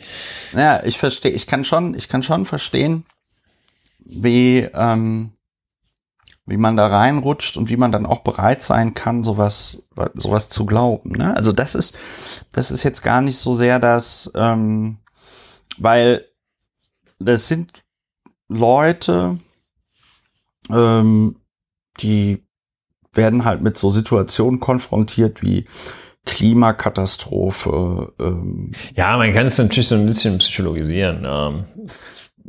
Ja, nein, und die kommen dann halt nicht damit klar und äh, ja, die Leute haben verschiedene, haben halt verschiedene Coping-Mechanismen, also Mechanismen, wie sie mit dem nicht klarkommen umgehen. Und äh, das ist halt ein sehr, eine sehr destruktive Art mit dem nicht klarkommen umzugehen. Ich will das damit auch gar nicht ähm, irgendwie rechtfertigen oder relativieren oder so, sondern ähm, das ist dann halt die innere Motivation. Also ich kenne jetzt so wirklich aus dem aus dem das ist noch nicht mal Familie, aber erweiterten Familienbekanntenkreis sind mir da zwei Fälle bekannt. Also einmal ein ein Flugbegleiter und einmal ein Lehrer, die also da vollkommen auf diese Querdenkennummer und fahren auf so Demos und alles, ja. Ich kenne die nicht persönlich, es wurde mir nur berichtet. Aber kann ich natürlich sagen, ja klar, Corona kommt und was gibt's erstmal nicht? Äh, fliegen, ne? Ist erstmal steht da deine Existenz auf dem Spiel und als, als Lehrer guckst du auch erstmal in die Röhre und so, ne? Und dann versucht man halt da irgendwie mit mit umzugehen. Ich, ja, schwierig. Schwierig, schwierig, schwierig. Und vor allen Dingen, und da muss man halt, und das macht, deswegen macht das diesen Account, Twitter-Account des Täters so interessant, ähm, sich einfach anzugucken, was der auch sonst so, ne, also die, ne, die Grünen sind scheiße, Greta Thunberg ist scheiße, das mit den erneuerbaren Energien, das ist ja alles Quatsch. Äh, das 2015 mit den Ausländern, das war auch schlecht, dass wir die alle aufgenommen haben und so, ja. Ähm, es wird halt auch so, es wird so beliebig, weißt du?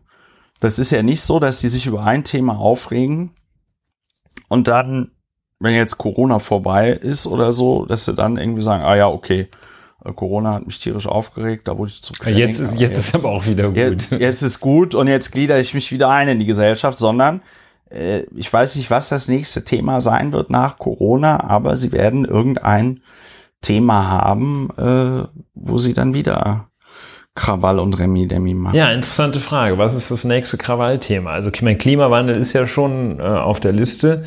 Ähm, also es hat, es hat angefangen, also in der jüngeren Geschichte mit dem Euro, es hat nicht so gefunzt, ähm, äh, Ausländer, Geflüchtete, das ist natürlich äh, ein Thema. Äh, Klimawandel, ähm, Corona-Politik, was ist das nächste, was kommt? Hm. Ja, ich denke schon Klimawandel, weil. Ja, weiter, ja gut, eines, ist ja schon. Äh, wenn eines klar ist, dann natürlich, dass äh, also wir, wir können das jetzt noch, glaube ich, noch fünf Jahre ignorieren, aber dann wird es halt irgendwelche Einschnitte geben, die sind schon, äh, die werden ganz gewaltig sein. Ja, ich frage mich nur, was in äh, Querdenkerkreisen äh, das nächste Thema sein wird. Äh, Klimawandel ist es ja schon. Äh. Ja, ich glaube halt, dass die sich dann sehr stark auf noch mehr Klimawandel, dass, okay. dass die, dass die sich dann einfach stärker auf den Klimawandel konzentrieren. Weißt du, die werden dann nicht, die werden dann nicht demonstrieren gegen die Corona-Maßnahmen, sondern die demonstrieren dann gegen die Abschaltung eines Kohlekraftwerkes oder gegen whatever. die äh, Untersagung des 13. Zylinders beim ja. Mercedes 580 S. Bums. Ja, die, Ida Oberstein ähm, sind wir sind wir ja, durch, ja. In dem Sinne von, wir haben es nicht gelöst, aber mehr kann man, glaube ich, nicht dazu sagen. Nee, gelöst bekommt man es nicht. Ja. Man kann das auch nicht verstehen. Ja. Sollen wir Gut, uns äh, noch für eine allgemeine Impfpflicht aussprechen? Ja, wir, also erstens, allgemeine Impfpflicht sprechen wir uns immer für aus. Unser Vorschlag, ähm, anstelle von äh, keine Lohnfortzahlung bei Quarantäne ungeimpfter, äh, ja. würden wir vereinfacht die Regelung vorschlagen, keine Lohnzahlung bei ungeimpften. Das, das ist eine sehr, wie ich finde, sehr gute Idee. Ja. Äh, ihr merkt, liebe HörerInnen, wir sind bei einem nächsten Thema, wahrscheinlich unser letztes Thema. Ähm, es wurde jetzt beschlossen, äh, das äh, Infektions, ist es das Bundesinfekt, nee, wie heißt das Bundes? Äh, Seuchenschutzgesetz, oder? Bundesinfektionsschutzgesetz, nein, also das haben wir jetzt Genau, das Bundesinfektionsschutzgesetz bietet die Rechtsgrundlage dafür. Und jetzt haben sich die Gesundheitsminister der Länder zusammen mit Jens Spahn Anfang der Woche darauf geeinigt, dieses Gesetz auch entsprechend anzuwenden, nämlich wenn man in Quarantäne kommt. Und das haben wir im Vorgespräch schon geklärt, da hat das Ulrich schön gesagt, man kommt praktisch nur noch in Quarantäne, wenn man nicht geimpft ist. Dann gibt es keine Lohnfortzahlung. Ja. Die es früher gab. Und die Quarantäne darf man, das war ein Fehler, den ich begangen habe, die Quarantäne darf man auch nicht mit der sogenannten Isolation verwechseln, wenn man äh, wenn man sich isoliert, dann ist man tatsächlich auch positiv auf Corona äh, getestet. Da ist dann klar, man ist erkrankt und Corona-positive Menschen erhalten natürlich da eine Lohnfortzahlung, wenn sie dann aufgrund ihrer Erkrankung zu Hause sich ja, isolieren. Auch wenn sie sich das, äh, auch wenn sie wohl selber schuld sind, weil sie sich äh, nicht geimpft haben. In mangels Impfung infiziert haben. Wer geimpft ist, infiziert sich typischerweise nicht. Ja, wobei das gilt ja jetzt leider auch nicht mehr. Ja, daher das Wort typischerweise. Ja, okay, gut. Und ähm, ja, das ist jetzt äh, eine soll man sagen, da wird jetzt so, wird so ein bisschen Druck gemacht. Ne? Ein bisschen. Ja.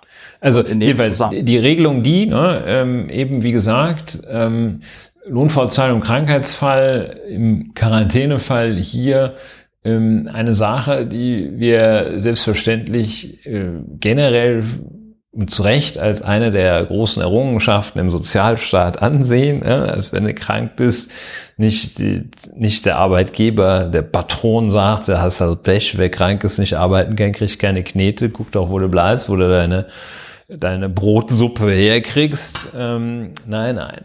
Aber jetzt dann wieder die Ausnahme ähm, für Leute, die sie letztlich auch selber in der Hand haben, ähm, ab 1. November, das ist jetzt auch so eine äh, recht, äh, nicht nur recht, eine bewusst, äh, das sind ja dann immer so sechs, sieben Wochen äh, ja. Abstände, dass man sagt, okay, Chicos, Chicas, äh, wenn ihr wollt, könnt ihr das könnt ihr ganz, ganz einfach vermeiden. Äh, lasst ja. euch halt impfen. Ne? So. Und ähm, da sind, äh, also es ist ja eine, man kann ja auch, ist ja jetzt nicht, sagen wir mal, die krasseste aller Einschränkungen. Ist ja so ungefähr das, bei deinem Siebengang-Menü fällt jetzt einer Eingang weg ja, oder kriegst am Ende doch keine Praline mehr. Ist jetzt also nicht so, dass hier so richtig mit dem eisernen Besen die Ungeimpften rausgekehrt werden, sondern so eine Einschränkung für den, für eine, eine gewisse Eventualität.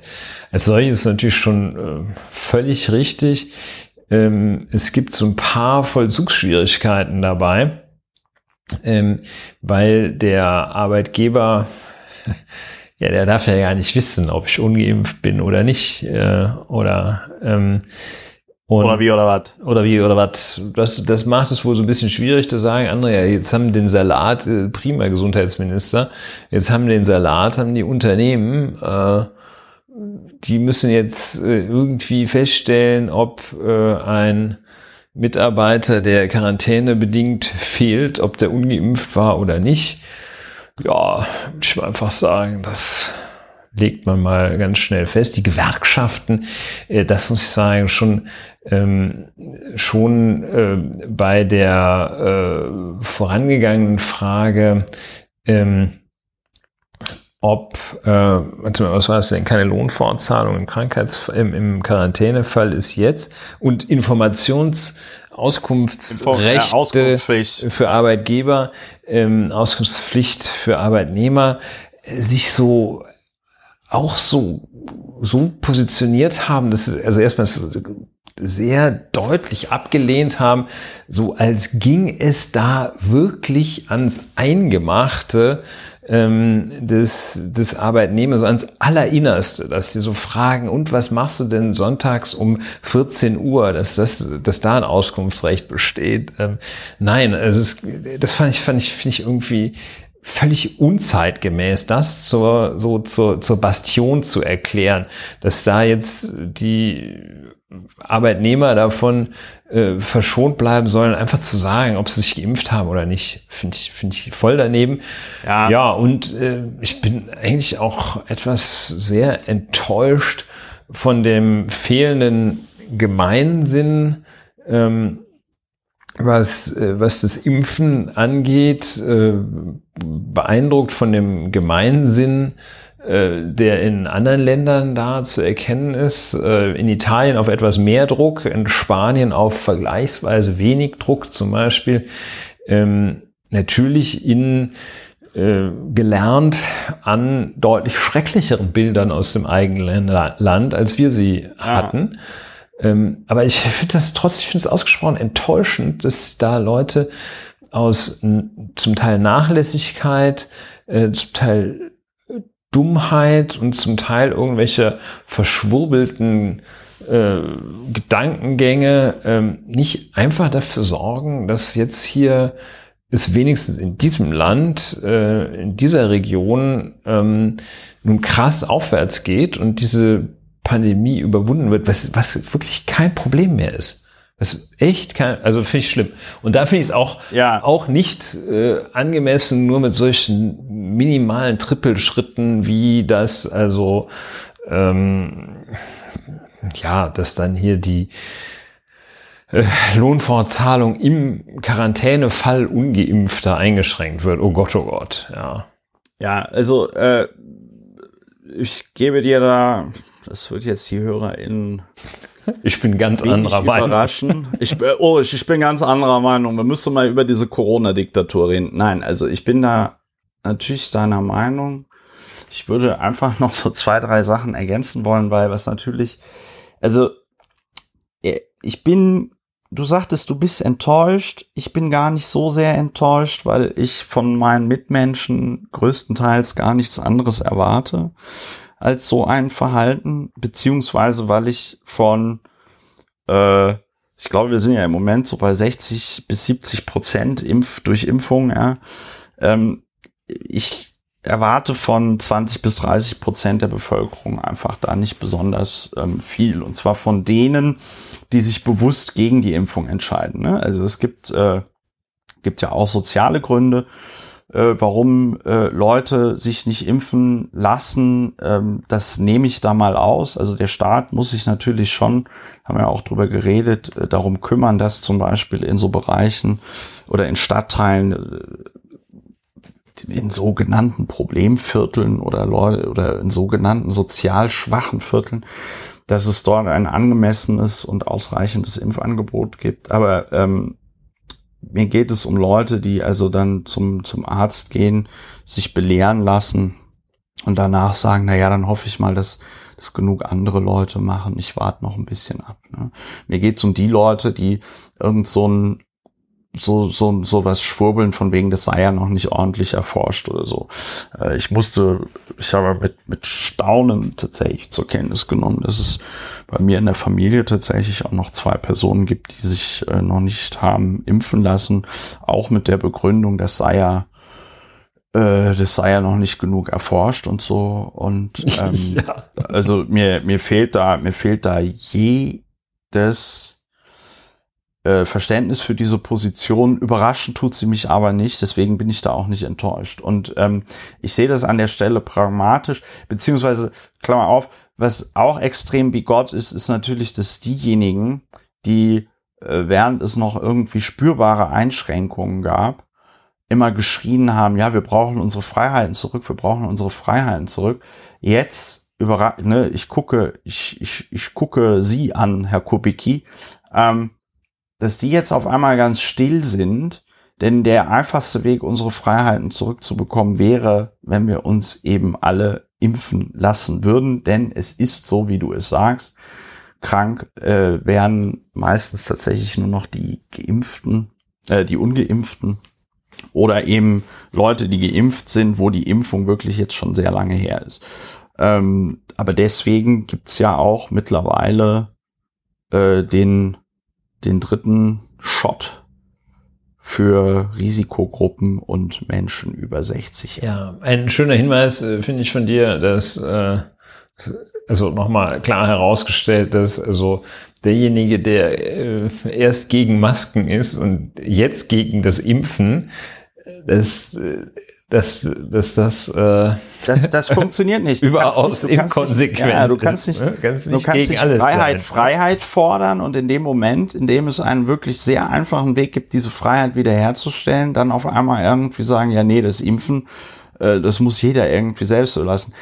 Das Einzige, was ich gelten lasse, ist, ich kann verstehen, dass Frauen da äh, äh, teilweise sehr skeptisch sind, denn es gibt Berichte darüber, dass die mRNA-Impfung den Zyklus der Frau ein bisschen durcheinander bringt. Und da sehe ich dann aber die Politik und auch den Hersteller in der Pflicht, da gefälligst äh, aufzuklären und gegebenenfalls auch Studien zu machen. Und da muss man eben eine öffentlich breit angelegte Kampagne machen und den Leuten erklären, okay, das sind die Risiken und Nebenwirkungen, das kann tatsächlich passieren, ja. Und ähm, ich denke aber, dass man sich diesen ganzen Eiertanz, wie gesagt, sparen könnte, wenn man einfach eine Impfpflicht einführt. Denn ich bin fest davon überzeugt, dass wir, weiß ich nicht, 20 bis 30 Prozent in der Bevölkerung haben, die es einfach, sorry, das klingt jetzt wahrscheinlich auch irgendwie ein bisschen komisch, aber die einfach irgendwie das brauchen, dass man ihnen sagt, was sie zu tun haben kommen die einfach besser damit klar. Dann können die sich im Freundes- und Bekanntenkreis immer noch, können die noch rebellieren und sagen, ja, ich hätte es ja nie gemacht, aber ich wurde ja vom Staat gezwungen und so, ja, kommen sich vor wie die krassen Freiheitskämpfer. Aber ich denke, dass durch diesen Zwang wir dann eine deutlich höhere Impfquote bekämen. Ja, das gab es bei so Krankheiten wie den Pocken, gab es eine Impfpflicht ja, äh, auch. Ist halt eine Impfpflicht. Und das ist völlig äh, klar. die Pocken haben noch nicht mal äh, das öffentliche Leben so krass eingeschränkt äh, wie das jetzt Corona tut. Wobei Ja. natürlich, wenn es einen konkreten Ausbruch gab, natürlich schon, aber äh, so. Und ähm, es gibt bei Masern de facto eine Impfpflicht mittlerweile, weil du in Deutschland nicht mehr in eine Kindertagesstätte oder Schule reinkommst, wenn du nicht gegen die Masern gehst. Ja, und ähm, ich äh, meine, dass tatsächlich, äh, ob man nun für eine Impfpflicht ist oder dagegen, äh, auch ungeachtet dessen äh, Maßnahmen einfach jetzt auch angezogen werden müssen. Ähm, und ähm, also 2G etwa oder ähm, äh, Impfpflicht für, ja, wenn du, also Italien macht da ja ganz, äh, ganz interessante und wirkungsvolle Schritte, äh, dass, dass du nur noch äh, unter 2G-Kriterien, äh, Voraussetzungen äh, zur Arbeit gehen darfst. Ja. Ob du dann, ähm, ob, ob du, also eine, eine Impfpflicht, die so aussieht, dass du mit äh, unmittelbarem Zwang, sprich körperliche Gewalt, äh, dir eine Impfung zugeführt wird, das äh, kann ja noch offen bleiben, aber erstmal sollte man da äh, jedenfalls die, äh, die, ja, das, das Anziehen äh, und Ja. äh, vielleicht, es muss keiner, äh, der, der ungeimpft ist, dann, dann geht er halt nicht, äh, geht halt nicht zur Arbeit, kriegt er kein Geld, fertig. Ja, und das ist, ähm, und vor allen Dingen, weil also der Impfstoff ja tatsächlich sehr gut ähm, verträglich ist. Ne? Also das ist ja jetzt nicht so, das ist ja jetzt nicht so, dass wir da einen Impfstoff haben, der dazu führt, dass wir uns alle irgendwie in komische Reptilienmonster verwandeln oder so, sondern Ja. da bist du irgendwie ein, zwei Tage geht's dir nicht so gut und dann war's das auch. Ja, so sei es. Also jedenfalls äh, Lauer und Wehner kann ich sagen, darf ich sagen, begrüßen es äh, diesen und weitere Schritte, also sprich die Ja, und, und an dieser Stelle nochmal, muss man nochmal erwähnen, es ist einfach, wenn man sich impfen lassen kann und sich nicht impfen lässt, es ist auch einfach schlichtweg asozial, denn es gibt noch immer Kinder unter zwölf Jahren, die sich nicht impfen lassen können, zumindest nicht äh, einfach, ja, und es gibt Leute, die aufgrund von irgendwelchen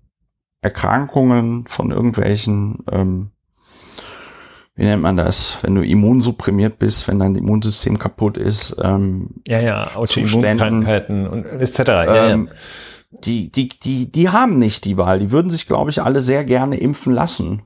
Die würden sich, glaube ich, sehr gerne impfen lassen, weil die haben seit anderthalb Jahren äh, Todesangst. Und äh, weiß ich nicht, irgendwie äh, äh, äh, Günther und Claudia lassen sich bitten und überlegen sich mal, ob sie sich impfen lassen. Tja. Ja, Tja, also. Schwierig, schwierig, schwierig. Bevor wir hier die Klappe zumachen, müssen wir noch ganz kurz über die Bundestagswahl reden. Ja. Eigentlich ganz kurz. äh, äh, wenn ihr noch nicht per Briefwahl gewählt habt, geht wählen. Äh, wählt was Vernünftiges. Angesichts dessen, worüber wir hier reden im äh, Podcast, könnt ihr euch ja wahrscheinlich fast vorstellen, was zumindest ich gewählt habe und was angesichts der Klimakatastrophe sinnvoll wäre zu wählen. Und äh, liebe HörerInnen, tut mir bitte einfach den Gefallen und wählt nicht irgendeine komische, obskure Kleinstpartei. Ich rede jetzt hier nicht von der sogenannten AfD, weil ich nicht glaube, dass irgendeiner von euch diese, ja, das glaube ich auch äh, diese Nazis wählt. Aber ich könnte mir schon vorstellen, dass es unter meinen HörerInnen den einen oder die andere gibt, die zum Beispiel sowas wie die Partei, die Partei wählen. Und ich kann an dieser Stelle nur sagen, ich wiederhole es, ich wiederhole mich, weil ich das sch- schon mehrmals gesagt habe.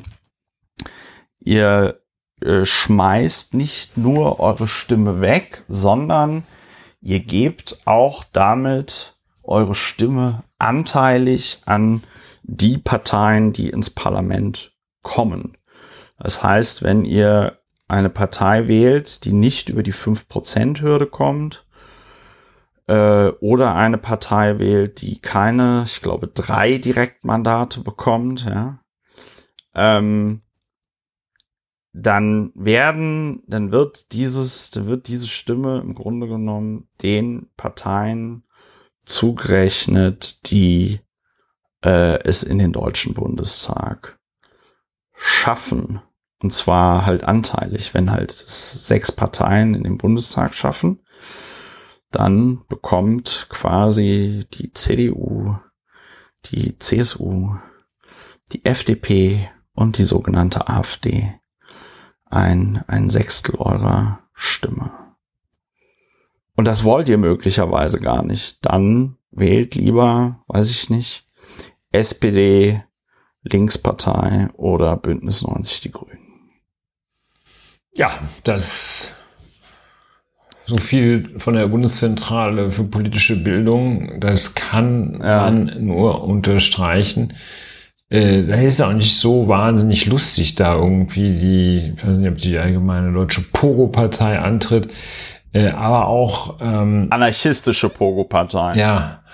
Wir sind auch, also sagen wir mal, ich glaube, das ist eine der schlechtesten Varianten, die man zum Beispiel für Tierschutz äh, ergreifen kann, Maßnahmen ergreifen kann, wäre es jetzt die Tierschutzpartei zu wählen zum Beispiel. Ja. Also klingt erstmal absurd, aber wer wie wir gerne nochmal einen Schritt weiter denkt, der kommt zum Ergebnis, nee, das ist gar nicht so absurd, weil die Stimme ist äh, wirklich für den Eimer und verhindert womöglich äh, da, das, das, das, das, äh, das fehlt dann äh, bei den Grünen und fehlt dann womöglich sogar an der Ampel und ähm, jetzt machen wir so ein bisschen äh, so äh, Schockwerbung, also quasi so ja, ja. verrottete Ihr Lunge auf der Zigarettenschachtel äh, kommt jetzt, nämlich sonst kommt Armin Laschet. Das, ja. Sonst kommt Armin ja. Laschet, macht den Steuer zum, zum äh,